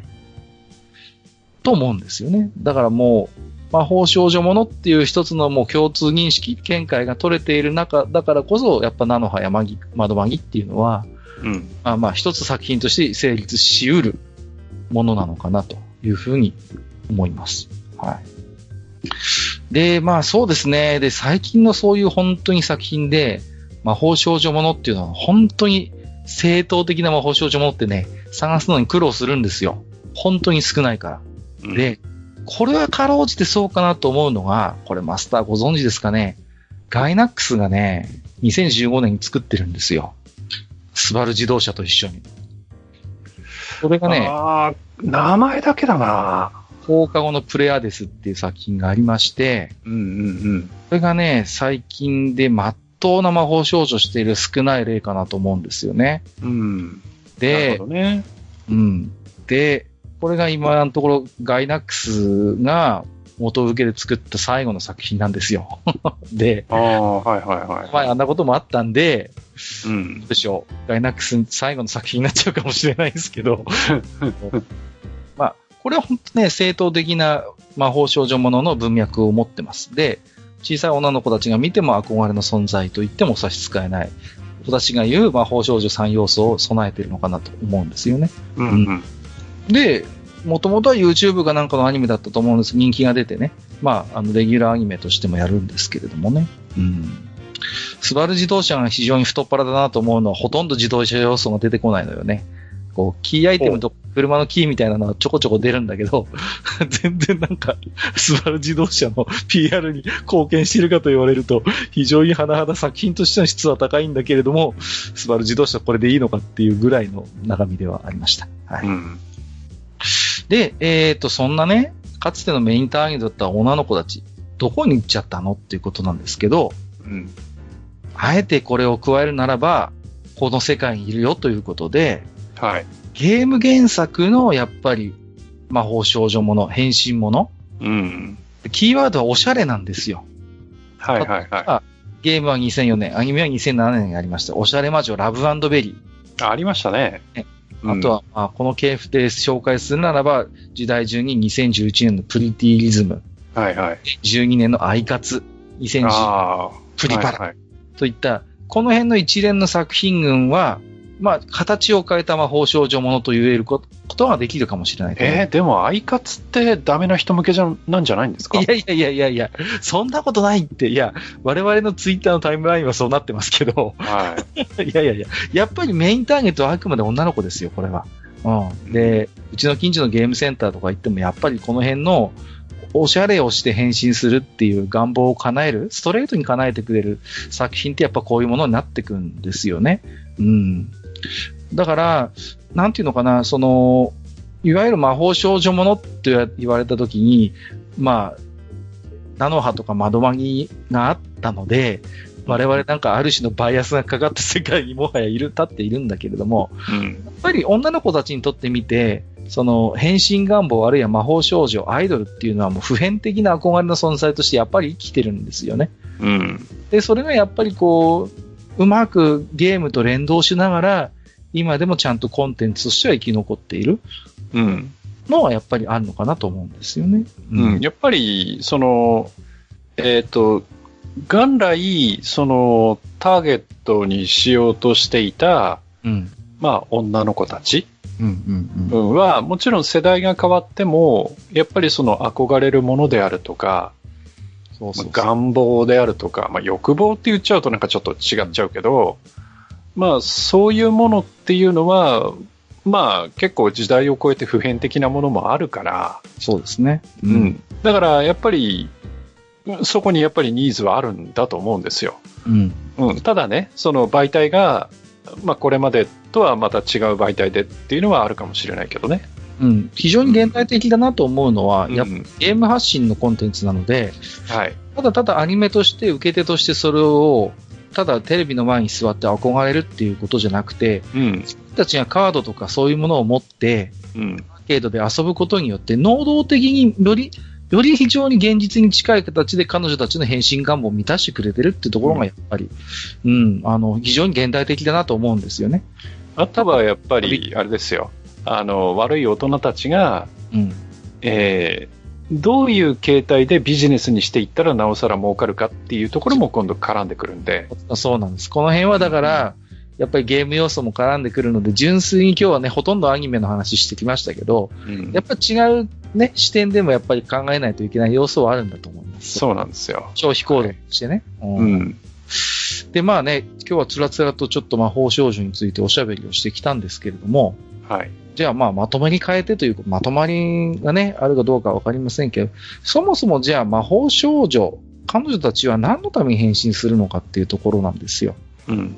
で、さっきちょっと触れましたけど、やっぱり力を欲して変身するっていうのは本当に例外中の例外です。うん。うん。やっぱり偶然変身してしまったりとか、魔法の国の住人だったお姫様が、何らかのきっかけで、この現実世界にやってくる、たまたまやってくるっていう。うん。ここは実は結構重要なんじゃないかなと思うんですよね。うん。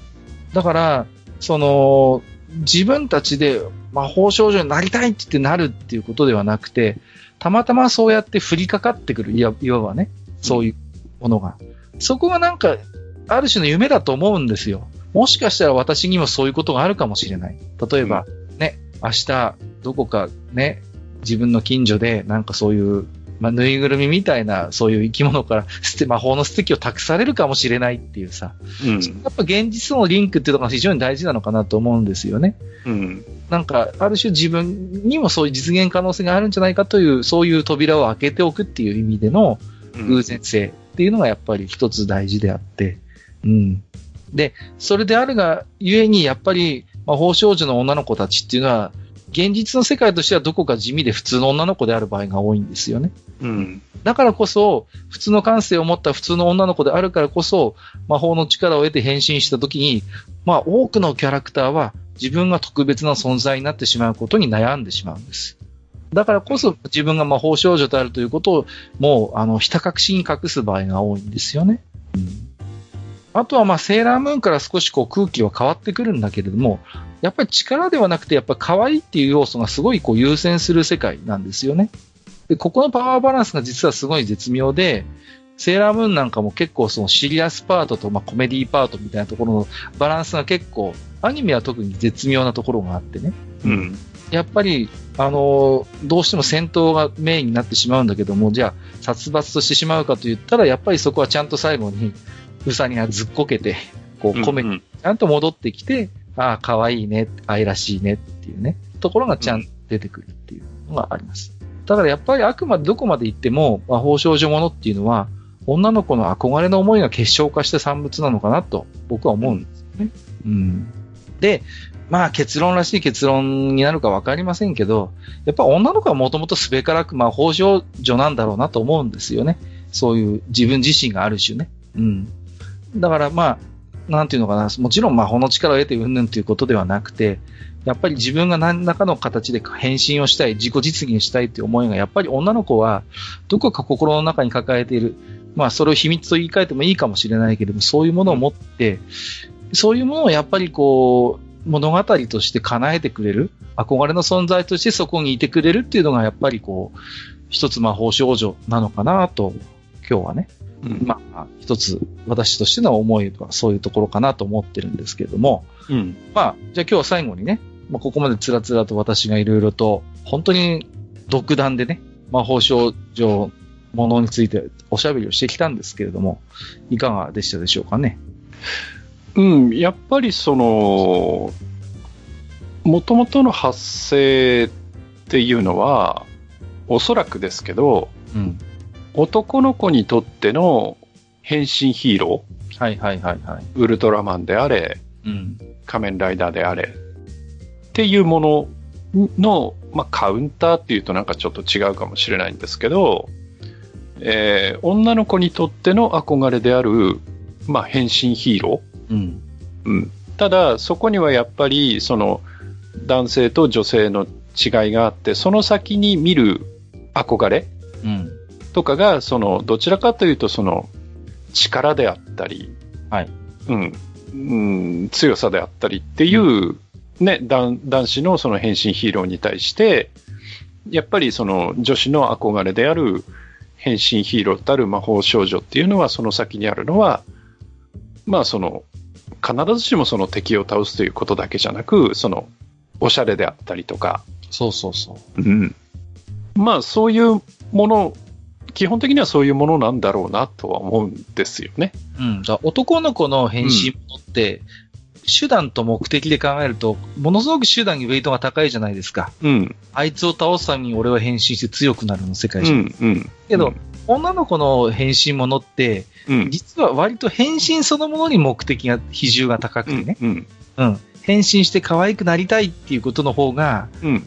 多分比重としては重いんですよね。うん。で、やっぱりその、男子にとってのヒーローであれば、そのヒーローが改造人間であっても許されるんですよ。はいはいはいはい。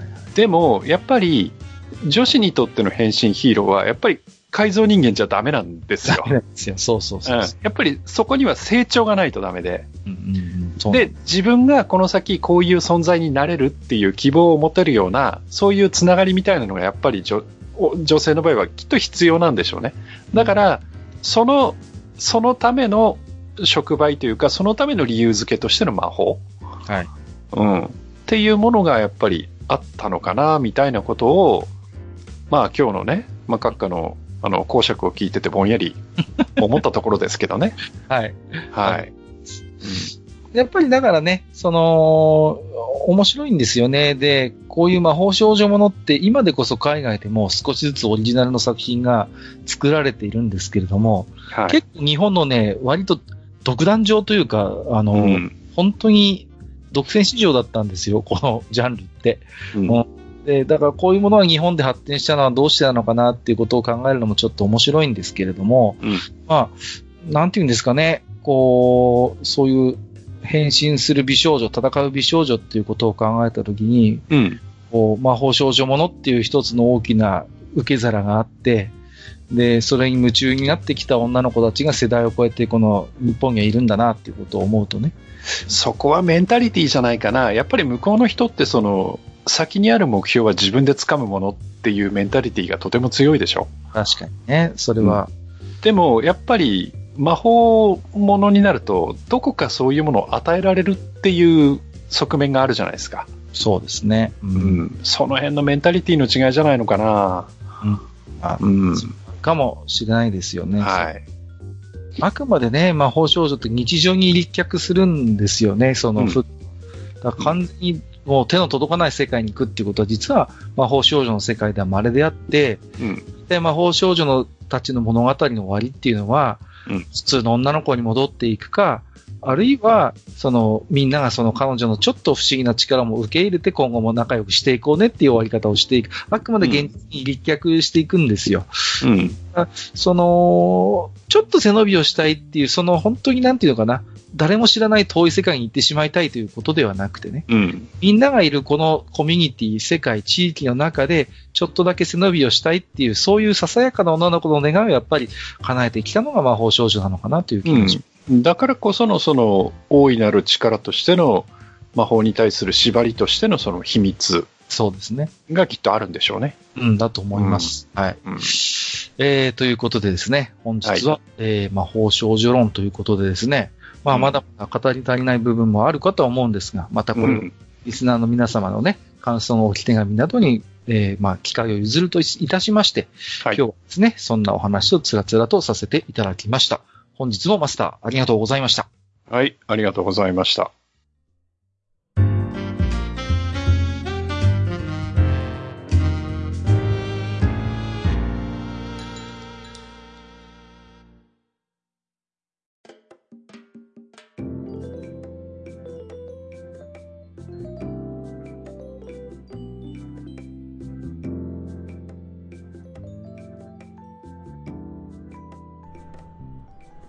えー、それではね、えー、ここから先はですね、東北社の宮殿宛てに、えー、今回もね、えー、ありがたいことにたくさんおき手紙いただいておりますので、うんえーと、まずは Gmail の方からマスターにご紹介していただいてもよろしいでしょうか？いはい、わかりました。えー、それじゃあね、僕の方で Gmail を紹介させていただきます。はい。えー、まずお一人目、彩雲のオルバさん、ありがとうございます。ありがとうございます。えーお風呂大好き、えー、彩雲のオルバです。お風呂好きなんだ、えーしばらく仕事が忙しくてサイレントリスナー化しておりましたが、久方ぶりにおき手紙いたします、えーなかなか最新回に追いつけずにいたのですが、ようやくズボン減衰の回までたどり着き、そうかよですよ。えー皆様の下の議場事情を聞くうちにいても立ってもいられず、えー本編と言わぬ内容ごちゃ混ぜのまま行革発射した次第です。えー行革は不要だよね。えー、愚者級 TRPG 部が本格的に稼働し始め、毎回楽しく聞かせていただいております。えー周りに TRPG をする人がいなかったので、聞いたことはあってもどんなものかはよく分かっていませんでしたが、えー皆さんの楽しそうな雰囲気と、そうかな、えー、自堕落斎さんの好きあらばこいつら全員殺す的な 巧みなマスタリングとの絶妙なバランス感が聞く側にも適度な緊張感を感じさせてくれて、毎回とても楽しませていただいてます。あ、ジダさん、私のの名前でよければ使ってくださいね。はい。えードラえもんの道具、どっちが好きではかなり笑わせていただきました。えー特にバイバインで増えた栗まんじゅうが最近の映画でもちらっと映ってたとのことでしたが、えー宇宙探査機ですか、えー娘と見に行った時には全く気づきませんでした。確認しなければ。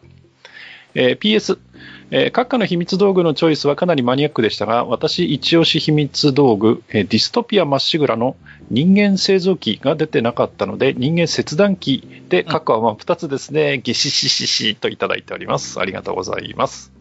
ありがとうございます。はい。いろいろと最近のね、えー回の感想をいただいておりますけれどもね。うんはい。まあね、えっ、と、TRPG 部は最近ヨアの方でね、はい、展開していますので、まあね、はい。いろいろと、だいぶね、ポンコツなキャラクターがいて、最近は、もうドッタンバッタン大騒ぎという感じなんですけれどもねま。あ、それもあるしさ、うんうん。こう、弱とはっていう長さになってたりしてさ、そうなんですよ。本来のコンセプトどこ行ったんだっていうことでね。前回のもすごいからね。いやー、本当に、うんもうね、最初のヨアのコンセプトとはもう本当にこうかけ離れてしまっているので、それはちょっと、ね申し訳ないなという思いもあることはあるんですけど、なんかね、別なポッドキャストの方がいいんじゃねえかっていうぐらいね。なんかね、うん受けた方がいいのかなっていう気もしないでもないんですが、まあ、はい一応タイトルで取捨選択できるようにはしてますんでね。うんはい。まあ、あの、ヨアの方もね、お聞きいただいているということで、それはとはい。いなと思います。はい。えっ、と、ドラえもん2択どっちが好きっていうのをヨアの枠で、まあ、こっちは30分分。前後で、まあ、ドビンさんとね、2回ほどやらせてもらいましたけれども、そうそう、バイバインでね、食えた、増えた栗まんじゅうが最近の映画でも出てるということで、あの、オルパさん、宇宙探査機っておっしゃってますけど、最新の映画は多分ね、月面探査機かな。はい。そっちかな,、かなと思うんですが、月面探査機にはもしかしたら出てなかったかもしれないです。ただ、最近の映画で行くと、その、新魔界大冒険であったりとか、あとは宇宙英雄機っていったような、まあ宇宙が登場する、まあドラえもんの最近の映画にはやっぱり栗まんじゅう出てるんですよ。もう、未だに増えてるんです、宇宙でバイバイうに。ん怖い怖い。怖い。まあ、マスターもご存知ですよね、このエピソードは。あの、バイバイン。いや、僕はそんなにドラえもんは詳しくないんであ、。そうですか。うんはい恐ろしい秘密道具があって、永遠に5分ごとにね、こう、あの、乗算されていくっていう、その、うんとんでもない秘密道具があるんですよ。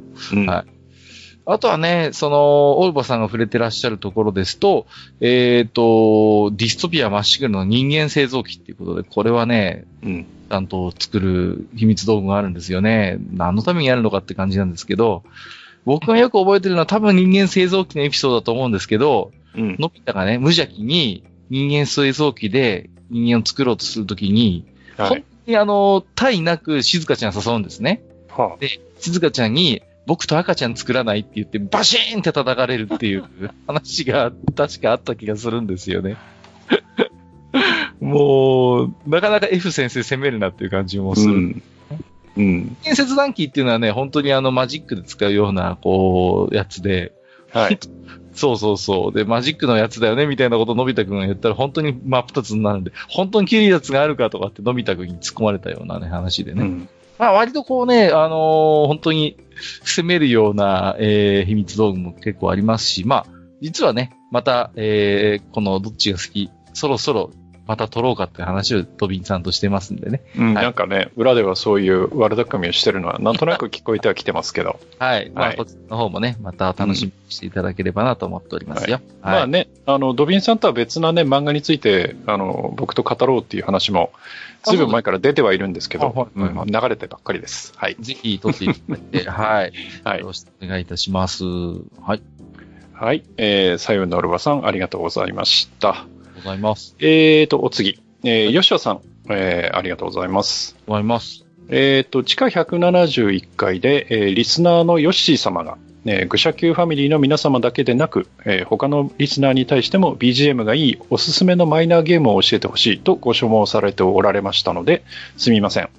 えー愚者の宮殿宛てというより、ほとんどヨッシー様宛てのお便りとなってしまっておりますが、えー自分なりのマイナーで、かつゲーム音楽が素晴らしいゲームを何点かご案内させていただきたいと思います。えーもちろん、紹介した作品に対して何か思い入れがあれば、存分にトークしていただければということで、我々にもね、えーお気遣いいただいてますが。はいえーなお、マイナーの定義については愚者、愚者の宮殿のパーソナリティ及びリスナーの皆様はレベルが高すぎてどんなマイナーゲームでもご存知のはずなので、いやいや、えーこちら基準でなく、えー一般的なウォルスタ人やガルガスタ人基準で選定させていただきます。そうなのか。我々は何何なんだろう。バクラム人なのかな。まあいいやじゃないですか。ボルマーク人ですかね。はい。はい。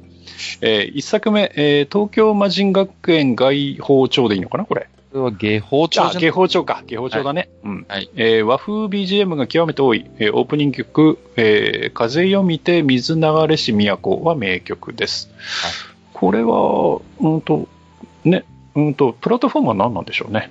これは確か、えっ、と、プレイステーションじゃなかったかな？あシリーズそうですかね。うん、うん。はいはい東京えプシリーズっていうことで。はいえ2作目、えーブラックマトリックス。うん。えー戦闘曲がハードコアだったり、チェケラッチョとか言ってたり、独特。曲名も金海さんアメーバーとか妙なのが多いです。はいはいはい。え3作目、えーカルドセプトセカンド。うんえー佐賀系ではない伊藤健二先生サウンドを聞きたいならこれ。えー本当はクロスゲートとかコンチェルトゲートもいいんですが、あれサントラ出てるんでしょうか？と。えーそれから4作目、えーライデン、ハテナってついてえますねー。文字分けしちゃってるんですね。多分ローマ数字だと思うんですよね。2なのか3なのか。うん。いや、2のアレンジ曲が多いですって書いてあるんで、で、2以降ですよね、きっとね。僕の予想ではね、ライデン4だと思ってます。あなるほど。うんえー解説としては、えー2のアレンジ曲が多いです。えー二面道中曲は臭いを通り越して異種騒ぎ。これはね、多分ね、ライデン4だと思いますよ。はい名だから。うん。はい。え5作目、えー魔剣 X および魔剣シャオ。はい。えー中ボス戦 BGM 八景でいいのかな？八景が、えー観音経、えー法華経不問品でいいの？これ。もよくわかんない。不問本。不問本か。はい。はい。というお経のロックアレンジという凄まじさ。えーまたシシ、シシリーと各ステージ BGM もおすすめです。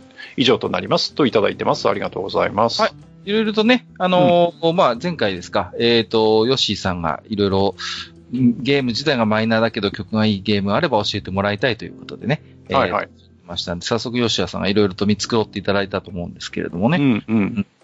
そうですね。まあ、えっ、と、カルドセプトシリーズはね、本当に、まあ、本当び両曲が多くてね、私も、うんまあ、サントラは漏れなく買ってるんですけれども、セカンドは特にやっぱ BGM いいですよね。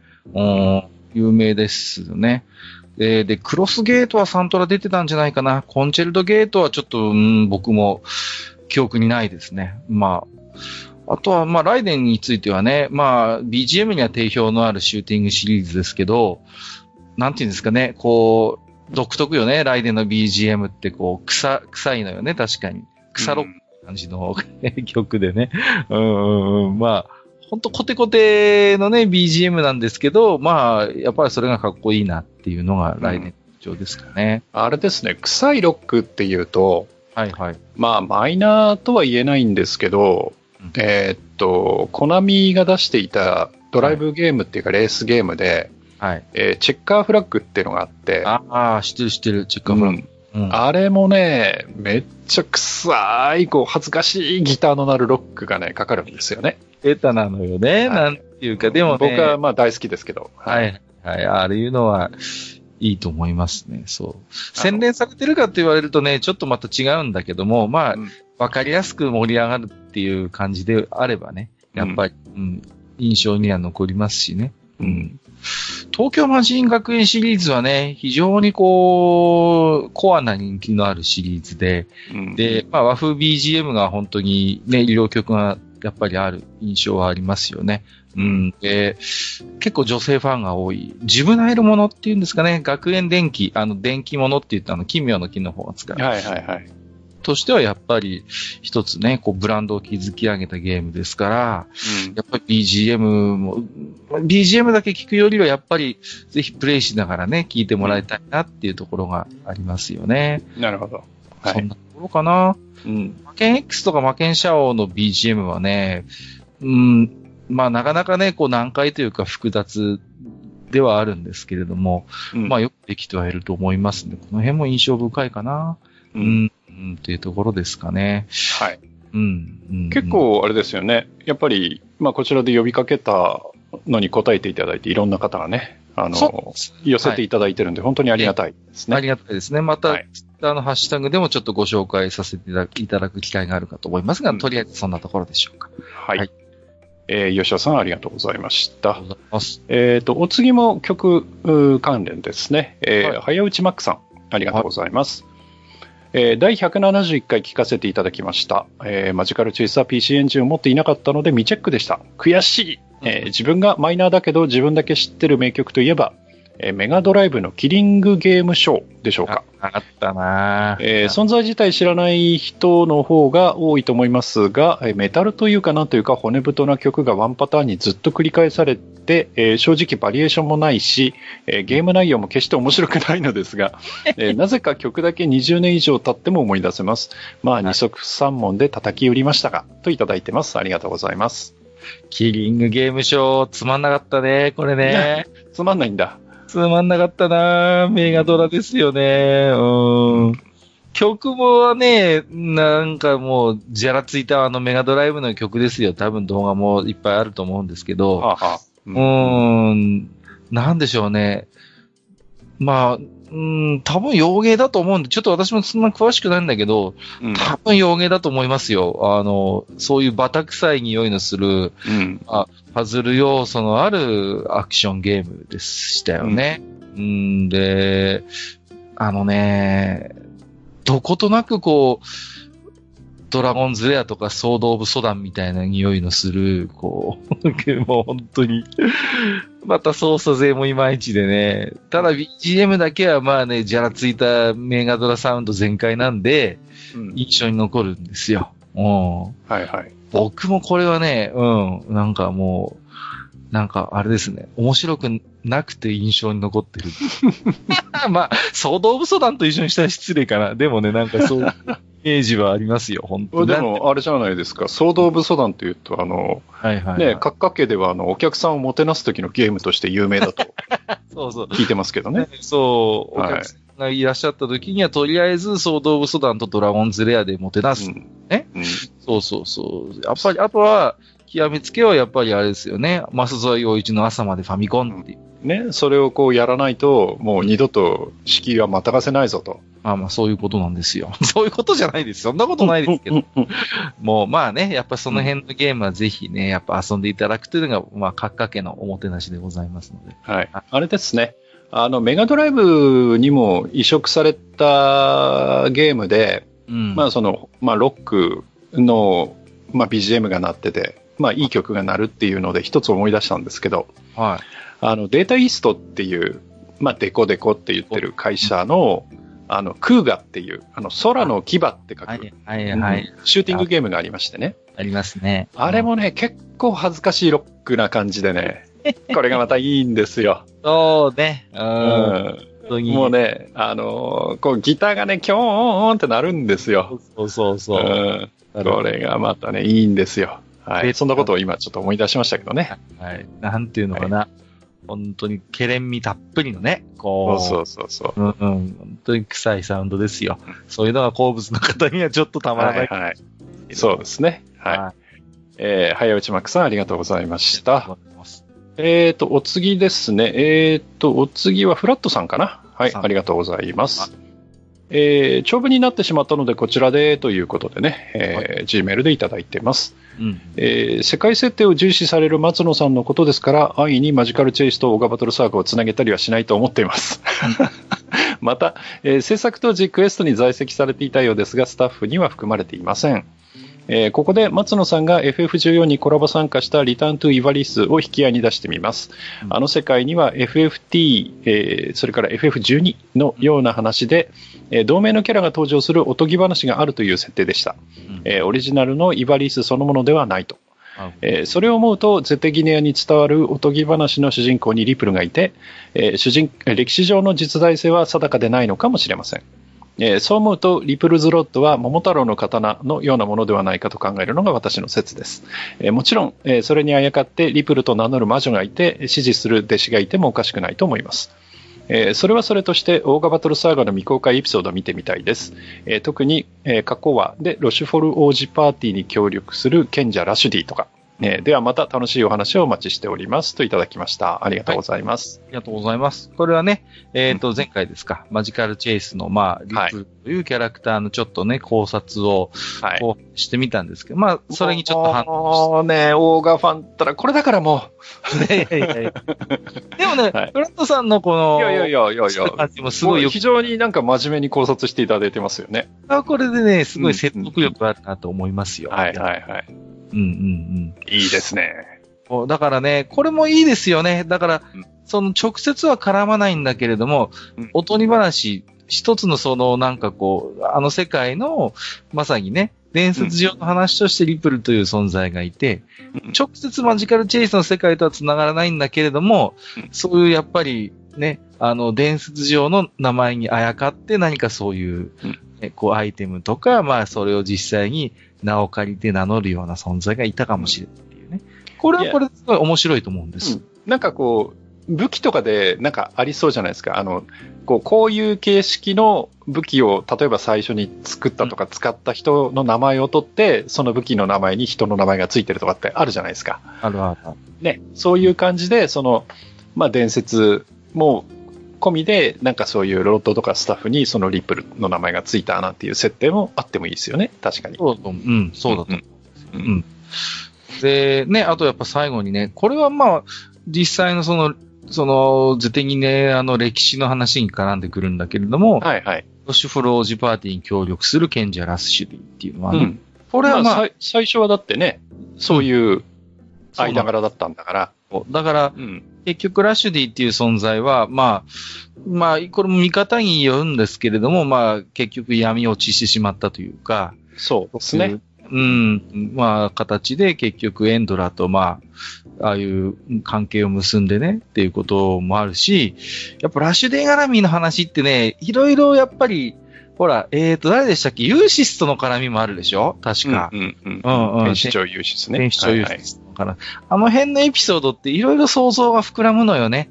はいこう、で、ラッシュディと実はいいな、ね、それこそ、まあいい仲になって、で、打点してしまうようなへ話もあるじゃないですか。だけど、伝説の音楽バトルの中ではそういうエピソードっていうのは間接的にしか語られないわけですよね。うんこうだけど実際にそういうことがあったらしいっていうことはゲームの中で語られてるから、うんやっぱそういうエピソードを実際ゲーム上で見てみたいっていう、当時から僕も思ってましたよね。うんはいはい。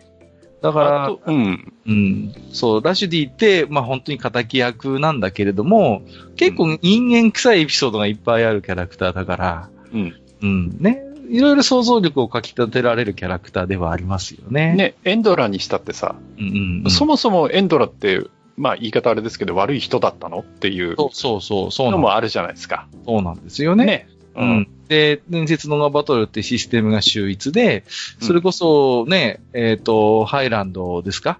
に、こう、うんうん解放軍としてやってくるんだけど、彼らにしてみれば侵略軍なんですよね、我々っていうのは。だから、そうそうそうそう。ね、あの、わちょっとした罠ですけど、いつものように都市を解放していくと、ぐんぐんカオスフレームが下がっていく。うん。ああ、そうそうそうそう。そううんで、ね、どこの街に行っても石持って追われるような待遇なんですよね。まあ、うん考えてみると当然ですよね。それまでは、こう、解放軍だったわけだけれども、いざ敵の本拠地に行ってしまえば彼らは侵略軍以外の何者でもないわけであって、うんうんうんだからよくできてんなと思って、うん。下がるカオスフレームにおののきながらね、うん、あのーそうだよね。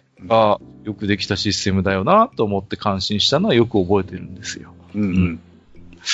だからね、そういうエンドラの、なんていうのかな、それまでの、これまでのやっぱり、ね、その、思いみたいなものもあるわけですよね。その、うんうんゲームではそんなに詳しくは語られないけど、結局やっぱローディスの脅威があるわけですよね。うんでもう、彼らの国っていうのはもう本当にもう、ね、海をまたいでもうすぐ上に大国の脅威があって、そうそうそうそう。ねうんだから、もう一刻も早くこの国を統一して強い国にしないと、もう格好撃破で、うんこの蹂躙されてしまうっていう思いもあるわけですよ、エンドラの中に。うんうん。だからこそ多少強引な手段を用いてでも、それこそ王道波動で言うならば波動でね、うんうん。彼らの世界を統一、まあ彼らの大陸を統一した強固な国家にして、なんとか北の大国の脅威に対抗しようっていう、まあ、割とそういう大義もあったりするのよね、エンドラは。うんうんその辺がやっぱりこう、伝説のオーガバトルのストーリーのやっぱり深いところで、まあこの辺の話はもちろんフラットさんはね、うん。そっちだと思うんですけれども。そうですね。うんうん、うん、まあ、いかんせんこの辺の話をすると止まらないので。はい。まもあのうね。ねはい。あ、めんどくさいですわ、オーガサーガのファンっていうのは。いや、でもね、すごいフラットさんの話、僕は個人的に楽しく読ませていただきましたよ。はい。はい、えーフラットさん、ありがとうございました。またよろしくお願いします。さて、えーじゃあ、今日の、えー、G メール最後ですね。はい。はい。あ、あの、今回の流れを作っていただいたヨッシーさんですね。すねえーありがとうございます。えーいつも楽しく、えーソードワールドとか、ハニーオンザロード、おや？とか、えーサイクルレースロードマンとか、えールート16ターボの BGM を聞きながら、実写 S15 シルビアの改造に励んでいます。あらま、っていうか、やばくない気狂ってますよねって書いてますが、大丈夫ですか？趣味人ですね。はい、えーそういえば言い忘れてましたが、私のトイレ作法で一つ。えーいつも出社する際、えーあ出社する前、えートイレで台をしながらシェーバーで髭を剃ることです。えーなぜなら少しでもタイムを稼ぎたいからです。はいはい。えー話は戻りますが、それにしてもカッカさん、ハニワさんのおすすめするゲーム BGM はやっぱセンスいいよね。えーまたゲーム音楽の回とかやってください。えーちなみにですが、またこの置き手紙を書きながらトイレで髭を剃ってます。今流している曲はケムコトップレーサーです。ではまたといただいてます。ありがとうございます。ありがとうございます。うんまあ、ありがたいことにね、私がもその時思いついてこんなのどうって、ね、うんご提案した曲を聴いていらっしゃるようで、まうんあ、ありがたいなと思ってますけれどもね。うんあねシルビアですって。もう。S15 だって。センスいいよね。うん。うん。まあ、私はね、あんまり車のことは詳しくないですけども、萩和さんがセンスとおっしゃるならば。あのですね、あの、シルビアっていう車は、まあずっと、まあ今はもうないんですけど、はい。えっ、と、ちょうどバブルの頃にですね、うんえーっと、終わりかけかな？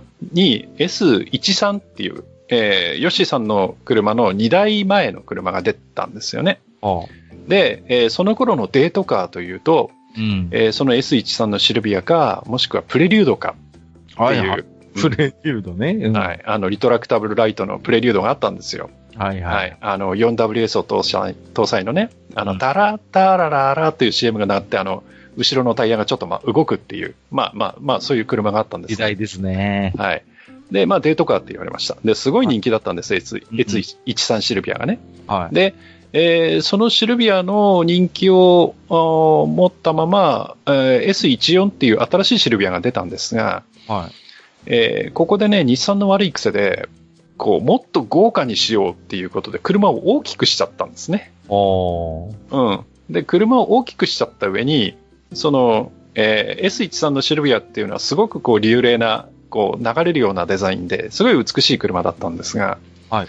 なんとなくこう、それがこう、こう、ブクブク太ってしまったような形になっちゃったのね。ああ、なるほど。うん。で、人気がガクンと落ちたわけです。ああ、ちょっとこれは、こんなのはシルビじゃないみたいな感じ。で、もともとシルビアっていうのは運動性能、え、あの、FR って言って前にエンジンがあって後ろのタイヤを駆動させて走るっていう、まあどちらかというとスポーティーな車で、はい。えーあったにもかかわらず、えー S14 でそのちょっと肥大化、ボディを肥大化させてしまったせいで、ちょっとスポーティーっていうイメージから外れてしまったと。はいはい。で、えーマイナーチェンジでその顔、つまりフロントのライト周りですよね。うん。僕ら顔って言いますけど、そこのデザインを大きく変えるっていうね、うんえーことまでやって、なんとかその売り上げを伸ばそうと頑張ったんですが、あんまり結局芳しくなかったって車で。で、その S14 の失敗を受けて S15 が出たんですが、ここでその S14 の失敗を、うんえー顧みてですね、再び車をコンパクトにしたんです。ああ、なるほど。はい。うんで、コンパクトにして、えー作ってきて、えーでね、まあこれもね、あのーまあググっていただければわかるんですが、非常に美しいスタイリングのね、はい。車に仕上がってるんですよね。なるほど。うんはい。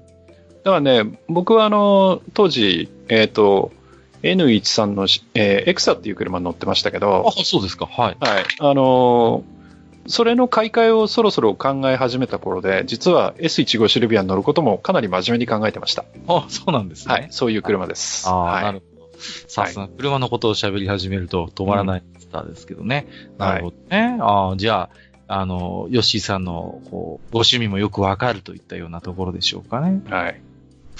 なるほど。あのーほら、漫画でね、うん有名になったあの、シルエイティなんていう、はいはいはいはい。聞いたことありません？あ、わかりますわかります。あれがあったのが S13 の頃ですね。ああ、なるほど。はいあれ、そうなんですね。うん。ああ、あのシルビアが。はい。それが、まあ、先々代っていうことですよね。うん。はい。ね。はい。もう今はでも作ってないんですもんね、もうないですね、シルビアはね。ね。でも、割と私みたいに車に明るくない人間でもたまに見かけるから、やっぱりファンはいらっしゃるんですね、今でもね。いや、人気はあると思いますよ。やっぱりね、えー 2000cc くらいの、まあ、中排気量っていいのかな？うん言っていいのかな？で、それで FR で、まあ、もとおお求めやすい、はいはい。まあ、予算でなんとかっていう、車だったので、まあ、若い人でも、まあまあ手を出しやすかった。あーまあ、その分で保険は高かったですけど、ああ、そうか。まあ、そういう車でしたね。まあ、人気のある車でした。はい。わかりました。はいあとね、トイレ作法ということで、トイレで台をしながらシェーバーで髭を剃るって、これもね、わかるけど。わかりますけどね、うん朝は特に忙しいですからね、いろいろはいはいやりたいっていうのはわかりますけれどもね。うんうん僕はやらないかな。うん。僕もやんないですね。うん。これはやっぱりなんかこう、別にしちゃいますね。はい僕はもう、そもそも朝、髭を剃らないので、ああ、そうですか。うんおーおお風呂でそう前の。前の晩に剃ってしまうんです。ああ、なるほどね。はいえ、ということはあれですか？カミソリとかでやる感じですか？そうですす、そうです。あーあのね、はいあの、こんな性格してますけど、肌は意外とデリケートで、何言ってるんですか？あの、シェーバー使うとね、はい結構痛いんですよね。ああ、なるほどね。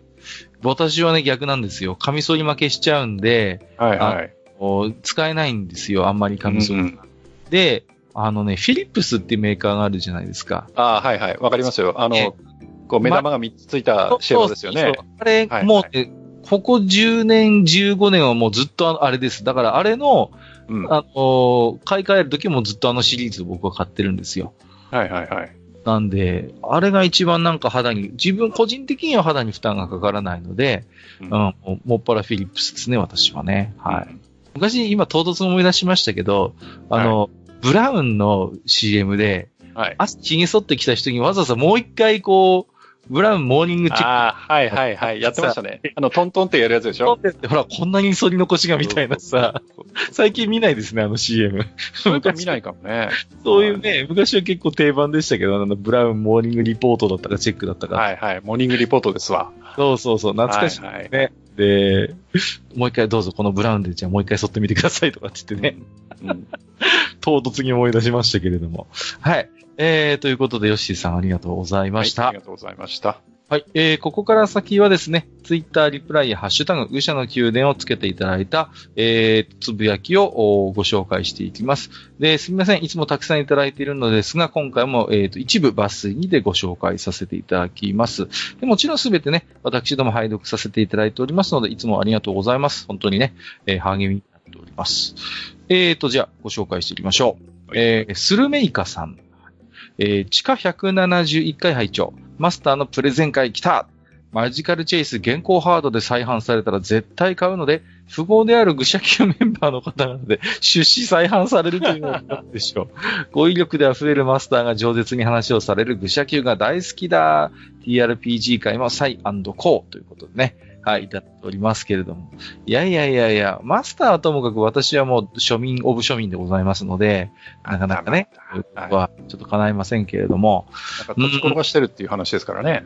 いや、転がしてないですよ。そんなことしてないですよ。いやいやいやいや。あのー、やっぱりマジカルチェイスってどうなんですかね？私もよくわかんないですけど、今権利関係ってやっぱスクエニが持ってるんですかね？いや、僕はスクエニじゃないかと思ってるんですけど、ただ、うん、ネットを見るとね、マイクロキャビンじゃないかって言ってる人もいて、うん、ただ、それは、うん、ゲームボーイ版の話なのかなとも思いながら、はい。ちょっとなかなかね、私どもにはわからない部分ではありますけれども、ね。そうですね。うん。うん本当にね、だからね、バーチャルコンソールのような形ででもね、何かダウンロード販売でもしていただければベストかなと思うんですけれどもね。いや、本当にそうですね。はい。はい。えっ、ー、と、ケイさんいただいてます。えっ、ー、と、愚者の宮殿171回拝聴えー、1991年を振り返る話が懐かしい。えー、当時9歳。えー、サイバーフォーミュラは姉がハマって、副題の新世紀 GPX は、えー、フューチャーグランプリと読むって、えっ、ー、と、無駄知識。そうなんだ。フューチャーね。オープニングエンディングが最高。後の OVA シリーズを繰り返し見るほど自分もハマったなということでいただきましたよ。うん、はい、ありがとうございます。はい。えっ、ー、と、お姉様はお好きだったんですかね、そうなりますとね。確かキャラデが、うん、キャラクターデザインが猪俣さんうん、そうそうそう。猪俣さんですね。うん、はい。だったと思います。女の子が可愛いんだよ、猪俣さん書くとね。いやー、やっぱりね、うん、うん、違います。やっぱりちょっとこう、あの頃の猪俣絵っていうのはね、うん。ちょっときますよね。うん。はい。まあ、そうですね、本当に、90年代の特に前半はね、本当こう、アニメとかもね、なんか、やっぱりね、こう、セルガがまだまだ、もうセルガの技術がもう成熟してる頃でね、本当に変態みたいな、こう、ね、もうぬるぬる動く作品がいっぱいあって、今考えそうそうそうすごい贅沢な時代だったなって思いますよね。はい。変態技術ですよ。言ってみればね。うん。だから、なかなか、だから、そういうね、あの頃のぬるぬる動くセルガをご存じない世代にしてみるとね、やっぱりこう、うん、そういうね、自分が知らないものを動画で見たりするとびっくりするらしいですから、なんでこんなに動くの？みたいな感じでね。うん。そう、やっぱりありますよね、そういうところはね。うん。えっ、ー、と、もちよ DX さんいただいております。もちよさんですね。ありがとうございます。ありがとうございます。素晴らしいゲームでも遊べなければコメントのしようがない。うん、PC エンジンミニに収録されるかと思ったが、その夢も叶わず、マジカルチェイス遊んでおけばよかったな。PC エンジンってスポンジの劣化やビニールのくっつきなど保存も難しいし、個人の方で大変。えー、ダウンロード再販希望ということでいただいております。うんこれはもうまさにその通りですよね。うん、そうですね。うん、うん、ぜひとも。で、PC エンジンってね、これ、もちおさんも書いてらっしゃいますけどね、うん、劣化するのよね、あのー、ハードもソフトも。うん。でね、ヒューカードってほら、あのー、ケースに入、ビニールのケースに入ってるじゃないですか。はいはい、入ってますね。あれがね、えーまずだんだん黄ばんでくるのよね。うん、そう。黄ばむ黄ばむ。で、どどんどんね、硬くなってきて今度は、うん。えペリペリね、剥がれてしまうみたいな感じで。あなかなかね、こう、あれなんですよね。こう、保存が難しいっていうことで。うん。でね、劣化で思い出したんですけど、はい。はい、ツイッターでね、うん、あの、CD の話なんですけど。ああ、はいはいはい。こないだね。あったやつね。え、2枚組の CD とかに、あの頃、うん、スポンジがよく挟まってたんですよね、干渉うんうんうん。入ってる入ってる。んでね、なんかあれが実は、劣化して、こう、CD にくっついたりなんかして、最悪ね、CD が聴けなくなってしまうっていうような、うん。そういう話題がちょっと一時期バズったんですよ、ツイッター上で。はいはい、なってました。んで、慌てて見直したらね、うん、なんとなんと、あの、タクティクスオーガのサウンドトラックですよ、よりによって。挟まってたのよ、スポンジが。はいはいはい。でね、まあ、さすがにね、CD とくっついてはいなかったんですが、やっぱり怖くて捨てましたね、うん、スポンジ。うん、あそうですか。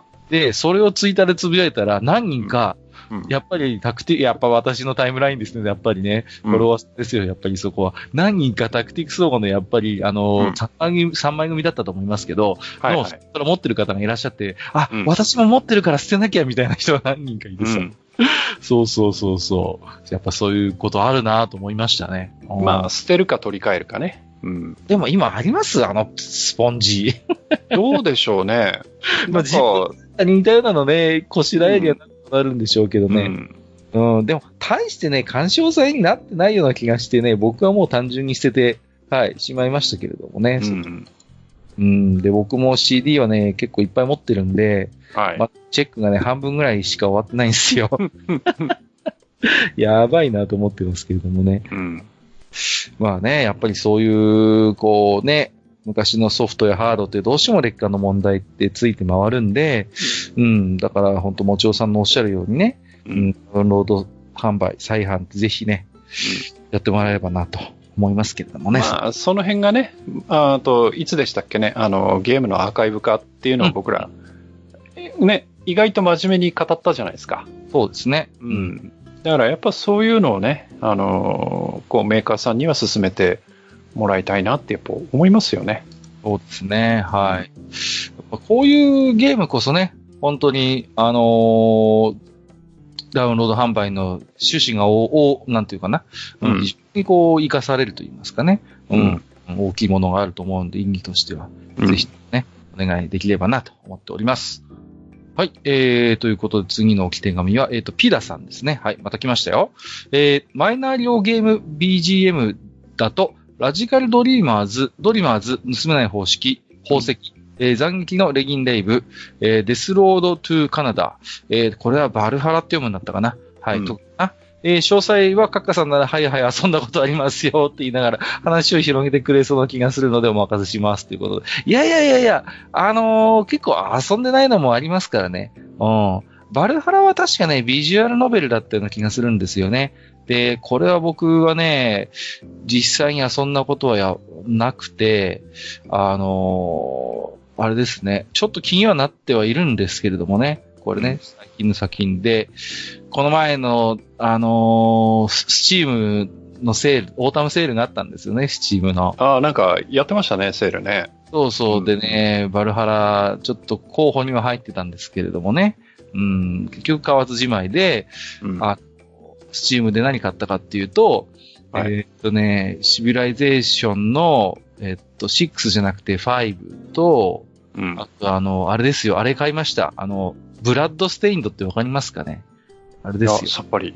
あのね、伊賀さん、伊賀らしさんの、あれですよ。あの、月下の野草曲あるじゃないですか？悪魔女ドラキュラ。はいはいはいはい。辺はい手がけた伊賀さんが、コナミに退社して、そう。で、やっぱりメトロイドバニアですよね、で言ってみれば。うんうんうんうん。こう出資を募ってね、作ったんです、今回。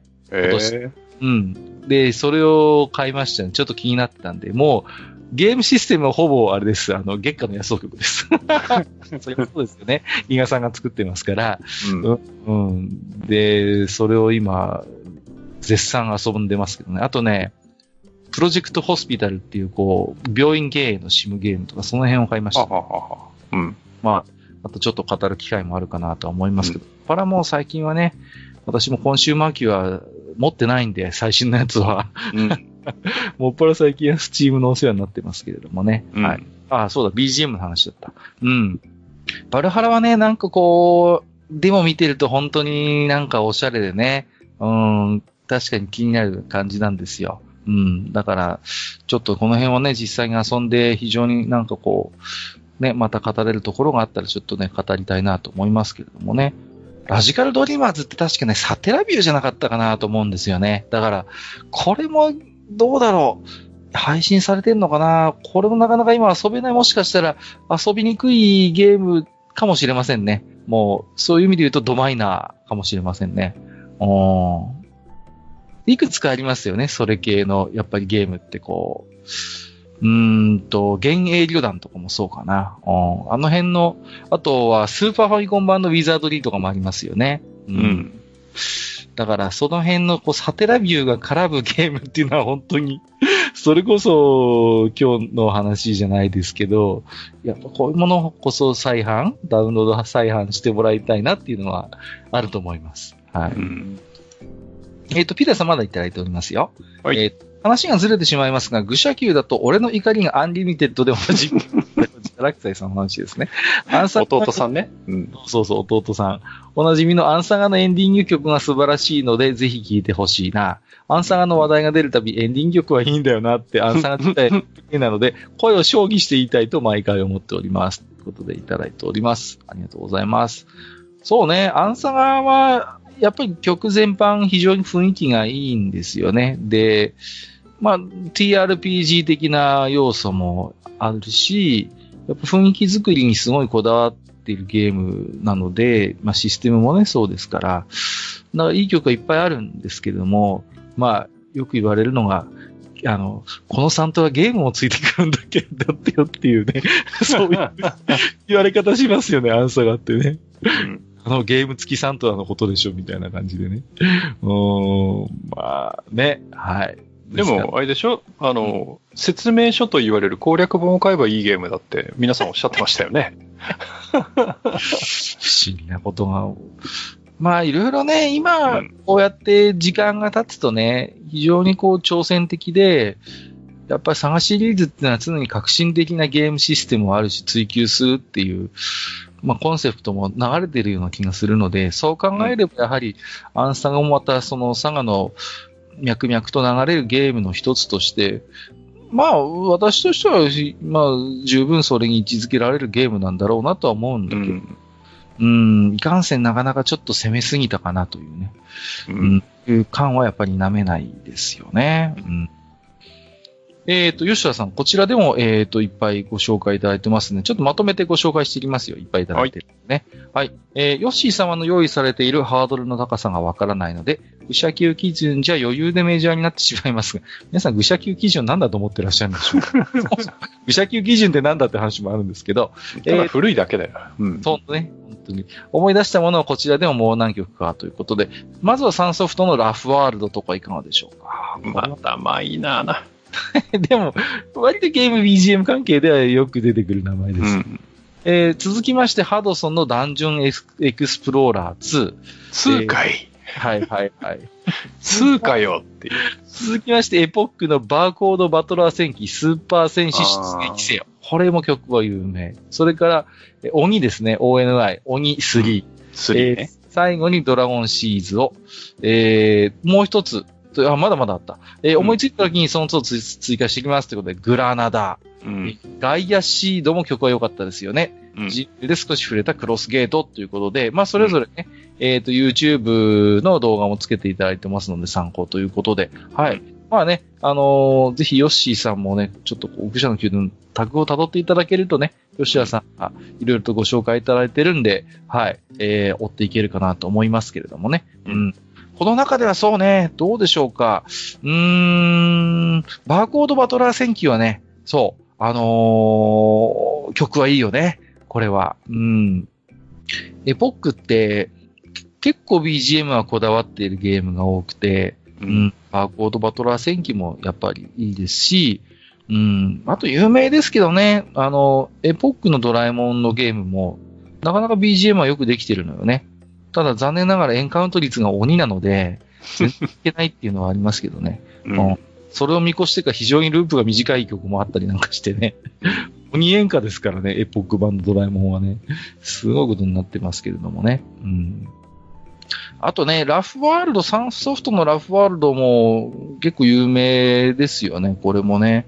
うん。な、なんだろうな、ちょっとこう、コナミっぽいっていうと、し公平があるのかもしれませんけれども、これも何でしたっけ？なんか積んでんじゃないっけかな違ったかな？うん、音源がなんかね、確か非常にこれも、えー、良かったような気がしますよ。確か。うん。うん。あ、使ってないんだ。拡張音源っぽいけど使ってないという、とんでも仕様って書いてますね。あ、そうですか。はいはい。あ、もう僕あの BGM のイメージから当然なんか積んでるだろうと思ったら、うんえーっと、どうやってあんな濃厚、重厚な音を出しているか謎の技術であるって書いてますね。うん そうなんだ。いや、これ聞いていただくとわかるんですけど、んあの、なかなかあれですよ。それこそ、悪魔城伝説レベルとまでは言いませんけれども、はいな。かなかの重厚感ありますけどね、ラフワールドはね。うんいや、僕もちょっとこれはてっきり積んでるものと思ったら、えー積んでなかったという。まあ、サンソフトはね、なんかむ、むな、うん、うん、うん、うん、あの、謎の技術を、なんか持ってますよね、サンソフトって。サンソ昔からフト、そう。あの、水戸黄門とかもいきなり喋り始めてビビりますよね。うんこう、控えろ、控えろとか言い始めてさ。それもあるし、そのファミコンに、え、これを移植しちゃうの？っていうソフト結構移植してるじゃないですか。ファンタジーゾーンもそうだし、そうそう。イースも。もそうだし、そうなのよ。ね、イースもあの、2、あの、2のあの、オープニングでもやりますからね、ファミコンなのに。はいはいはいはいはい。ね、あと、なんだっけ、アフターバーナーとかも移植してますよね、確か。やってる。ファミコンにね。うん無茶しやがっての世界なんですけど、そうそうそう。なんとかね、強引にね、うん。うんそう考えると面白い、やっぱメーカーですよね。うん。サンソフトはね。はい。うんだからちょっとこう、さ、あの、あれですよね。ちょっとサンソフトあたりも、なんかちょっと語れる機会があればね、ちょっとうん買ってみたいメーカーかなという気はしますよね。そうですね。ねはい。ダンジョンエクスプローラーね、1じゃなくて2を上げるあたりがね、ちょっとこう、うんまあまあマイナーな匂いを感じさせますけれども。まあまあいいゲームですけど、まあ、ほど人気が出なかったような記憶があるのよね、これもね。うーん。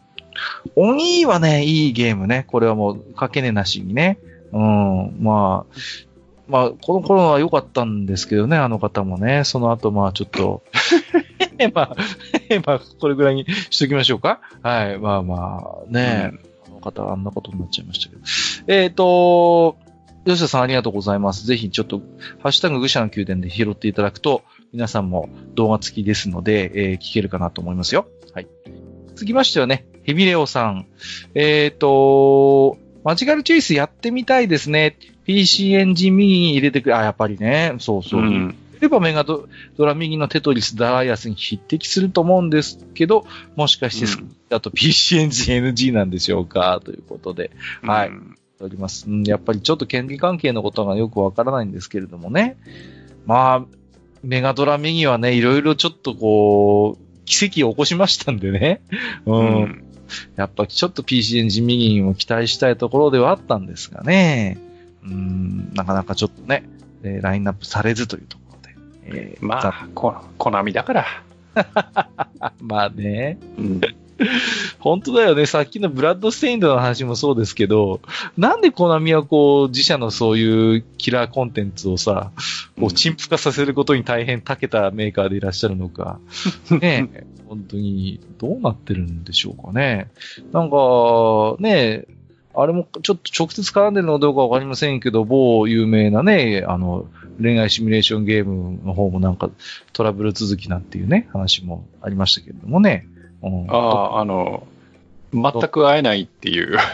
そうそうそうそうそうそう。いつもなんかね、うん、いつでも、いつでも会えるはずがいつでも会えないっていうね。そうそうそう。いつ行っても会えなってますね。はい。どういうことなんでしょうね。本当にね。いやー、本当にコナビっていうのはこういう自社のキラーコンテンツを陳腐化させることに大変長けてらっしゃるメーカーなんで、うんまあ本当にね、あの、ゲームも得意な、なんですか、スポーツジム経営会社でよろしいんでしょうかね、その辺。そろそろやめとこうか。はい。悪口しか出てこないから、この二人。はいはいやめてみましょう。はい、失礼いたしました。えっ、と、アスラーダさんいただいております。マジカルチェイス会拝聴好きなアニメやゲームに共通のキャラクター、アイテムが出てくると想像がかき立てられて、もしやと思う気持ちよくわかります。クリエイター側のお遊びも含めて楽しんできた作品って思い出に残るんですよね、ということで。いやー、これはアスラーダさんいいコメントですよね。そうそうそう。この、やっぱりたまに経験しますけど、あ、これスタッフの人たちもみんな好きで楽しんで作ったんだなっていうのが見えるようなゲームってたまに出会えるじゃないですか。うんうん。ね。決して悪ふざけではなくて、あの、非常にその自分たちが作ったこのゲームを愛してるし、楽しんで作ってきたんだろうなって思えるような作品と出会えるのはやっぱり幸せなことですよね、このプレイヤーとしてもね。うん。だからやっぱマジカルチェイスなんかもそういう匂いのするゲームだと思うんですよ。非常にはいはい作ってあるし、その、スタッフたちもなんか、うんまあ楽しんで、まあいろいろ大変なことはもちろんあるとは思うんだけれども、うんまあね、そうやって楽しんで、うん、作ってる部分がやっぱり見えてくるっていうのは、ううんん、ですよね。うん。なんかそういうゲームってあります？こう、ハニワさんの中で遊んでてこれ、なんかこう、作ってる側も楽しかったんじゃないかなと思えるようなゲームみたいなのってあるえー、なんだろうな。なんかあるかな。あまりその、ゲーム遊ぶときって、その、はい。その向こう側にいる人の顔って思い浮かべないで遊んでるんで、ああ、なるほどね。はい。うん。そうですよね、確かにね。うん。古いゲームですけどね、うん、その、例えばね、あの、チャレンジャーとかね、ファハドソンのファミコンですよ。うん。はいはい。ああのね、僕ハドソンキャラバンに行ったことあるって話をしたと思うんですけど、はいはいはい。ちょっとお名前は存じ上げないんですけど、なんかチャレンジャーのなんかこうゲームつを作ってるのに関わってたよみたいな人がスタッフでいたんですよね、僕が行った時ね。そうですか。その時にね、いや、あの作品はああでこうでみたいな、いろいろ着想を得た作品の話とかも聞いて、へーって思った記憶はなんかありますね。うん。そうそうそうそう。そういうのはやっぱりありましたね。うん、えっ、と、ハイチーさん。えっ、と、愚者の宮殿171回拝聴カメレオンクラブとか久々に聞いたな。子供の頃はカメクラゲーム好きの子供たちの社交場でしたっていうことで。そうそう、カメクラっていうのよね。そうそうちの子もカメクラ、カメクラって言ってたわ。う。うんおうん。おそうそうそう。ね。いやー、懐かしいですね。僕もやっぱカメレオンクラブは、ファミコンとか買いに行くときにやっぱ定番でしたよね。うんうんうん。あとはなんだろうな。もしかしてこっちの方だけかもしれないけど、昔ウォッチマンっていうなんか、腕時計とかを扱うお店があって、そこもちょっとゲーム置いてくれてたのよね。うんトンチン潰れちゃいましたけどね。うん。ウォッチマンっていう CM もあったんですけど、ローカルかもしれません、これは。うん。いカメクラって今はもうないんでしたっけ？や、まだあるんじゃないですか、カメレオンあるんでしたっけ？そうなんだけうどねん。あなんかあるような気がしますけどね。うんカメラってなんかあれですよね、こう、なんか看板っていうかあれでこう、ま、マリオみたいなの、マリオとかよく使ってませんでした？なんか。うちのあ、そうでししたっけ？た。うん。なんか、なんかぐるぐるマークがついてたような記憶が。そう。うん。ぐるぐるマークもついてて、うちの方だけなのかな？うんなんかね、こう、マリオの V サインなんかもうちの方では看板でついてたような記憶がちょっとあったりしますけれどもね。うんうんうん。まあね、あー今でもあるっぽいね、カメレオンクラブはなんかねあ、そうですか。うん。いろいろと生き残ってはいるようでございますよ。はい。うん。えっ、と、み、みふか、えー、えーと、これはミカエルさんか。はい。はいえっ、と、おすすめゲーム音楽、8ビット好きなら放っておいても自分でディグるだろうから、主分も薄いと思われる、えー、せやの、えード、ドリームキャストですね、DS。ドリームキャストからセレクト。えー、君しね赤どこと、リズム怪盗 R はいかがどうでしょう。次点として、ドリームキャストのナップルテールとジェットセットラジオ、どれもまだ手に入るようです。ということでいただいております。ありがとうございます。この辺もね、あのー何ですか、えーあのー僕らが選ぶゲーム音楽ベストみたいな動画ですと結構常連になってくるようなあ、えーそうですかと。ころもありますけれどもね。うんうんうん。あのーまあ、まあ、な君しねとか赤どこっていうのはもうなんかセガのこう、本当に いい意味でもそうでない意味でもこう、おふざけのこう、過ぎるゲームっていう感じもしてね。あれか。君のためなら死ねるだから DS ですね。そうそう。あ、そうか、DS か。うん。DS の方ですね。すいません。任天堂の DS 用のセガのソフトだよね。はい、失礼しました。うんうんうんセガ DS っていうかもう あ、そうかそうか、S だからそうか、ドリームキャストじゃない。失礼しました。はい、失礼いたしました。で、えっ、と、DC の方はドドリームキャストでいいんだよな。こっちの。うんうんそうですね。はい。失礼しました。そうですね。リズム回答とかもね、まあまあゲームのシステムがそうですけれども、やっぱり軽快で、なんかこう作業中 BGM としては本当になんかこう、とってもいいような、えっ、と、ゲームですよね、この辺も。なんかね、こう、油断してるとなんかおっと思わせるような、えっ、と、曲もあったりなんかしてね。うんうんうん。そうそう。リズム回答あるわ、うん、だから結構遊びましたね、私もね。うん。これもなんかね、確か人気シリーズで、えっ、と、新作が出たりしていたような気がいたしますけどもね。うん、うん、えっ、と、クラゲさん、おすすめゲーム音楽、インディーズゲームですが、ネクロダンサーの曲が素晴らしい。あ、これ知らないな。おリズムに合わせた操作をするゲームなので実際プレイするとさらに最高です。ああと、これは有名曲になっちゃうかもですが、アンダーテールは、えー、神曲揃いですね。ああ、こちらはね、はい。この前リアルオーケストライベントもやってました、ということで。へえ。アンダーテールはね、まあ、これは本当にもうなんかゲームの枠を超えたと言ってもいいのかもしれませんけれどもね。はい。非常に有名で、ね、なんて言うんですかね、こう、あの頃のこうゲーム音楽っていうのをすごいこう感じさせるゲームですよね。なんか非常にこう。で、私も好きですね、アンダーテールはね。うん。あとはまあ、なんですかね、こう、ネクロダンサー。ちょっとこれは私も未チェックなんで、はい。ちょっと今度調べてみようかなっていう感じですね。はい。はいこんな感じな。へえー、なるほどね。今あのね、まあうんこのクラゲさんの、まあ置き手紙見て、はい。リズムに合わせた操作っていうところを見て、うん。そういえばあの、プレステ2でレズってあったなって、ああの、あ、はいはいはい、はい。別付けであのバイブレーターをつけて、それをどっか体のどっかに当てといてみたいなのもできるっていうのあったじゃないですか。はいはいはいはいはいはい。で、あれも変なゲームでしたけど、今ね、たまたまあの、アマゾンでレズを調べたら、はい。あの、バイブレーターがついてるやつだからか知りませんけど、うん。なぜかアダルトカテゴリーになってましたね。それバイブレーターの意味が違うと思うんだけどね。まあはいまあいいですわ。はい。あそうですか。うんはいなるほどね。はい。えっ、と、モロスさん。最近頭をループし続ける系のゲーム曲。えっ、と、小城伊蔵氏の守ってないとスイッチオン。イントロがあれ、あとゲーム中の忍者が反乱なども Wiz 由来のネタらしいっていうことで、うんこれ最近のゲームよね。これ、守ってないあそうですね。はい。そうそうそう。これね、あの、本当にあの、あの頃のファミコンのパロディ満載っていうね。うん、うん楽しいゲームですよね、これね。うん、そう。ゲーム中の忍者が反乱なのは Wiz 由来のネタっていうことでね。そうそうそう。そう、あの頃のね、忍者はね、そうなんです。脱げば脱ぐほど、脱げば脱ぐほどって言ったら語弊がありますけど、はい、あの、スパタカになるとアーマークラスが下がっていくっていうね。はい。まあ、そういう話でございますよ。で、これをね、動画の URL 貼っていただいてますけどね、なんかどっかで見たようなキャラがいっぱい出てくるっていうね、うん楽しい動画になってます。僕も見ましたけどね。はい。はい。はい。どっかで見たことあるなっていうキャラクター。で、あとどっかで見たようなゲームシーンみたいなね。そんなのばっかり。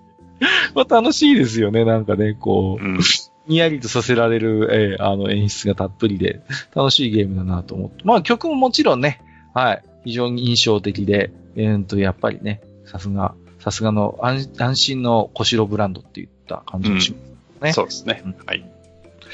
えっ、と、半兵衛さん。はい。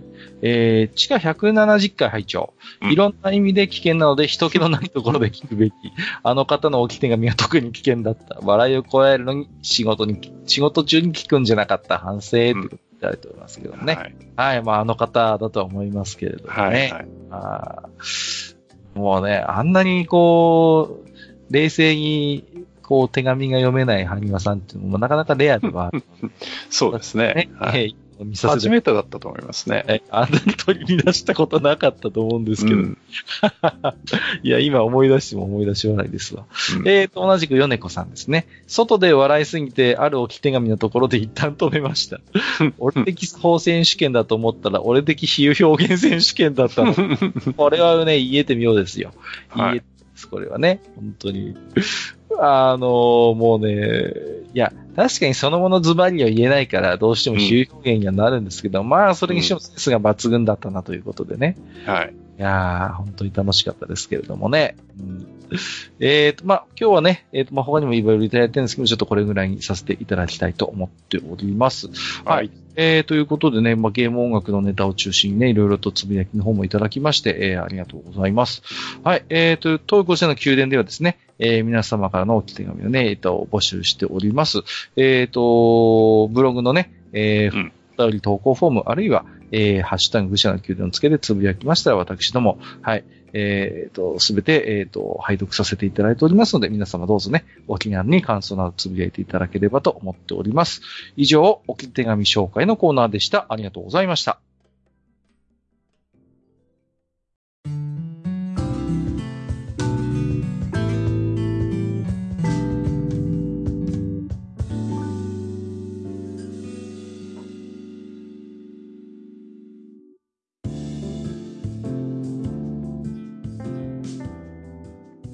はい。えー、地下172階になりました。えー魔法少女とは何か憧れを力に変えてということでお送りしてきました今回の愚者の宮殿、えーこの辺でお開きとしたいと思います。はい。ありがとうございます。はい。えっ、と、まあちょっとね、えっ、と、置き手紙のところでもあ少し触れましたけれども、まうんあ先日ね、スチームのオータムセールがあっていろいろゲーム買ったんですけど、はい。あのー今ね、もっぱら遊んでるのは、その、さっきもちょっと触れましたけど、ブラッドステインド・リチューアル・オブ・ザ・ナイトっていうゲームをね、うんえー遊んでまして、で、このゲームがね、あのーあれですね、こう、海外だとイガバニアって言っても通用するそうなんですけれども、あの、いわゆるね、こう、悪魔城ドラキュラの探索型の方ですよね。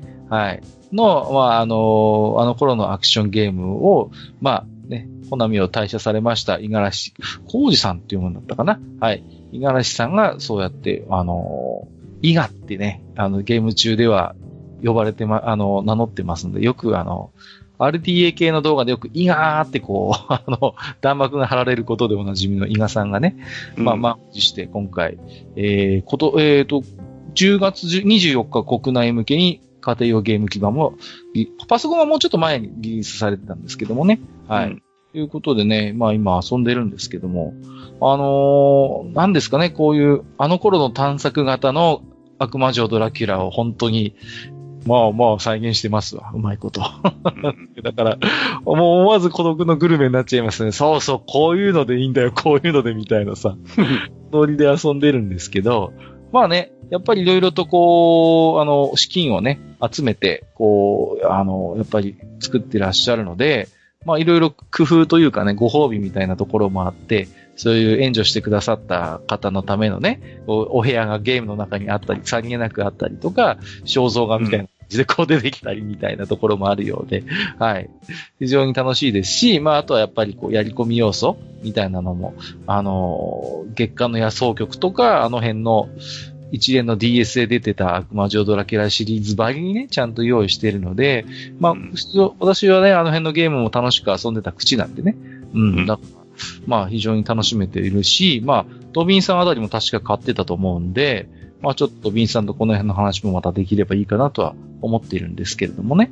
うんうんで、やっぱりね、特に DS で出てた悪魔女ドラキュラがやっぱり今プレミア化してるんですよね。こうギャラリー・オブ・ラビリンスとか、うーんと、奪われた刻印だったかな。あの辺のシリーズがね、やっぱすごい品薄っていうか全然出回らなくてね、うん。種になってるんですよ。すごい名作って言われてるのにね。で、どうも、やっぱり、そういうゲームこそやっぱりね、こう配信して遊びたい人が遊べるようにうん。できればいいのにと思うんですけど、あの会社はその辺にあまり熱心じゃないご様子で、うんなかなかね、遊ぶ機会がこう、なくて、ね、お金払ってでも遊びたいっていう人がやっぱりいるんだから、ぜひね、うん配信してもらいたいなというところもあるんですけれどもね。うんなんでしょうね。だから、まあこれもね、一回回を取って喋った内容にはなってはしまう、なってしまうんですけれどもね。はい。うん、そういう、やっぱりこう、昔のゲームであっても、やっぱりファンがいて、丁寧に作られていて、うん例えば、やっぱり動画とかから入る人もいると思うんですよね。こう、うん。つってそんなことはないんだけども、あこのゲームなんか面白そうだなっていうので、そういう時にやっぱりきちんと対価を支払った上で、ぜひ、そういうゲームを遊べるような環境というのをね、こう、整えていってもらいたいなっていう思いがやっぱりますます強くなりますよね。うん。で、コンシューマーゲームはまだね、最近そういうダウンロード販売っていうのがだんだん拡充はしてきたけども、うんともっと悲惨なのがパソコンゲームの世界でね。その中でもさらに悲惨なのがアダルトゲームなんですよ。もう、うん。私がこう、かつていろいろ携わってきたゲームって、ことごとく今遊べないんじゃないかなっていうね、うん。うん、思いもあって、いや別にねそれで人儲けしたいとかってことじゃないんですよ、それはう。ん。もう、やっぱり、なんですかね、一般のゲームとかコンシューマーゲームと比べて、やっぱり、いろいろね、あの頃、頭をない知恵絞っていろいろ頑張って工夫したゲームをね、うん。たまにこう、未だに、あの頃のあのゲーム良かったよねって時に名前が上がる時もあるんですよ。そうすると、おーっと嬉しくはなるんだけれども、うん。実際にじゃあそういうゲームが遊べる機会が今あるかっていうとなかなかそれは難しいのであってね。うん。パソコンの環境的にも、まあ、それが叶わないってこともありますし、うん。ましてや、やっぱ、アダルトゲームっていう部分が、その、一般的なゲームと比べて、やっぱりこう、それも文化に含めるのかどうかみたいなことを言い始めるやつもいたりなんか、うんやつ、あの、そういう方もいらっしゃるそうで、うん。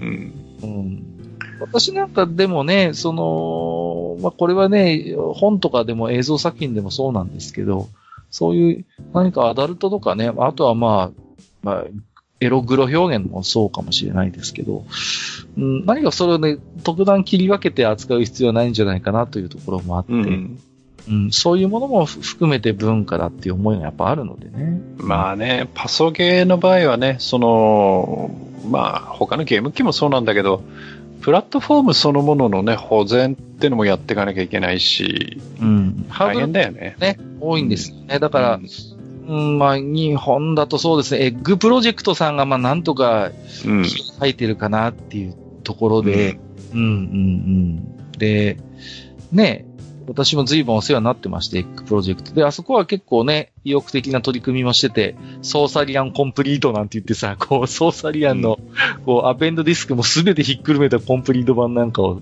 遊べる、企画して出してくれたりとかね、まあ、ですけども。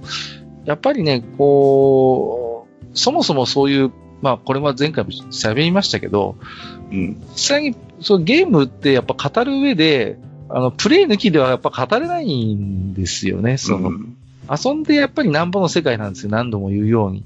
うん。だから、そういう遊べる環境を抜きにして、ゲームの文化だとか保全だっていう話は全く通らない話であって。うん、だからなんとかね、そういうところを残していってもらいたいなっていうね。うん、うん思っやっぱりますます強くはなっていくんですけれどもね。はい。はい。うん。えっ、と、まあね、えー、そんな、えー、愚者の宮殿、まあ、今日は多分配信ベースで12月の、まあ、中旬ぐらいに差し掛からんとするぐらいに多分、そうですね。ですけど、まあ、いよいよ今年も年の瀬ということでね、うんはい。えー、いろんなことがありましたけれども、うん。えー、次回のね、愚者の宮殿なんですけれども、はいまあ、そんな、じゃあ、2019年の愚者の宮殿、ちょっと振り返ってみようかなということで。うん。うん。はいえー、ということで、まあ、えー、なんでしょうね、なんと言えばいいんでしょうか。えー、まあ、仮タイトルですけど、2019年愚者の宮殿、ちょっと振り返ってみようということで。うん。うん。で、まあね、忘年会的な何か公ということで。展会的なね、そうですね、はい。あの回はひどかった、この回はどうだったみたいな話。うん。うん。うん。んけど、はい。で、もしね、まあこの時期なんでなかなか皆さんお忙しいかと思うんですけども、愚者級ファミリーの皆さんにも声をかけさせていただきましてね、そうですね。まあちょっとね、タイトルとか内容もちょっと振り返りながらですね、今年の愚者の宮殿でどんな話をしてきたのかをちょっとざーっと振り返ってみようかなといううん。ふうに、えー考えておりますですよ。はい。はい。えー、ということですかね。あと大体よろしいでしょうかね、そのところで。そうですね。はい。えー、ということで、では、えー本日も長時間にわたりましてお聞きくださりましてありがとうございました。えーここまでお相手をさせていただきましたのは、私こと、閣下と、私こと、埴輪でございました。本日もご聴取いただきましてありがとうございました。ありがとうございました。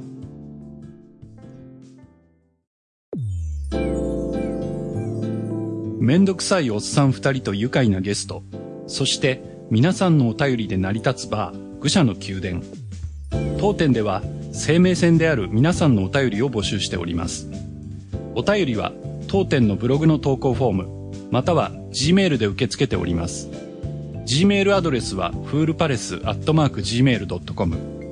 フールパレスのスペルは F-O-O-L-P-A-L-A-C-E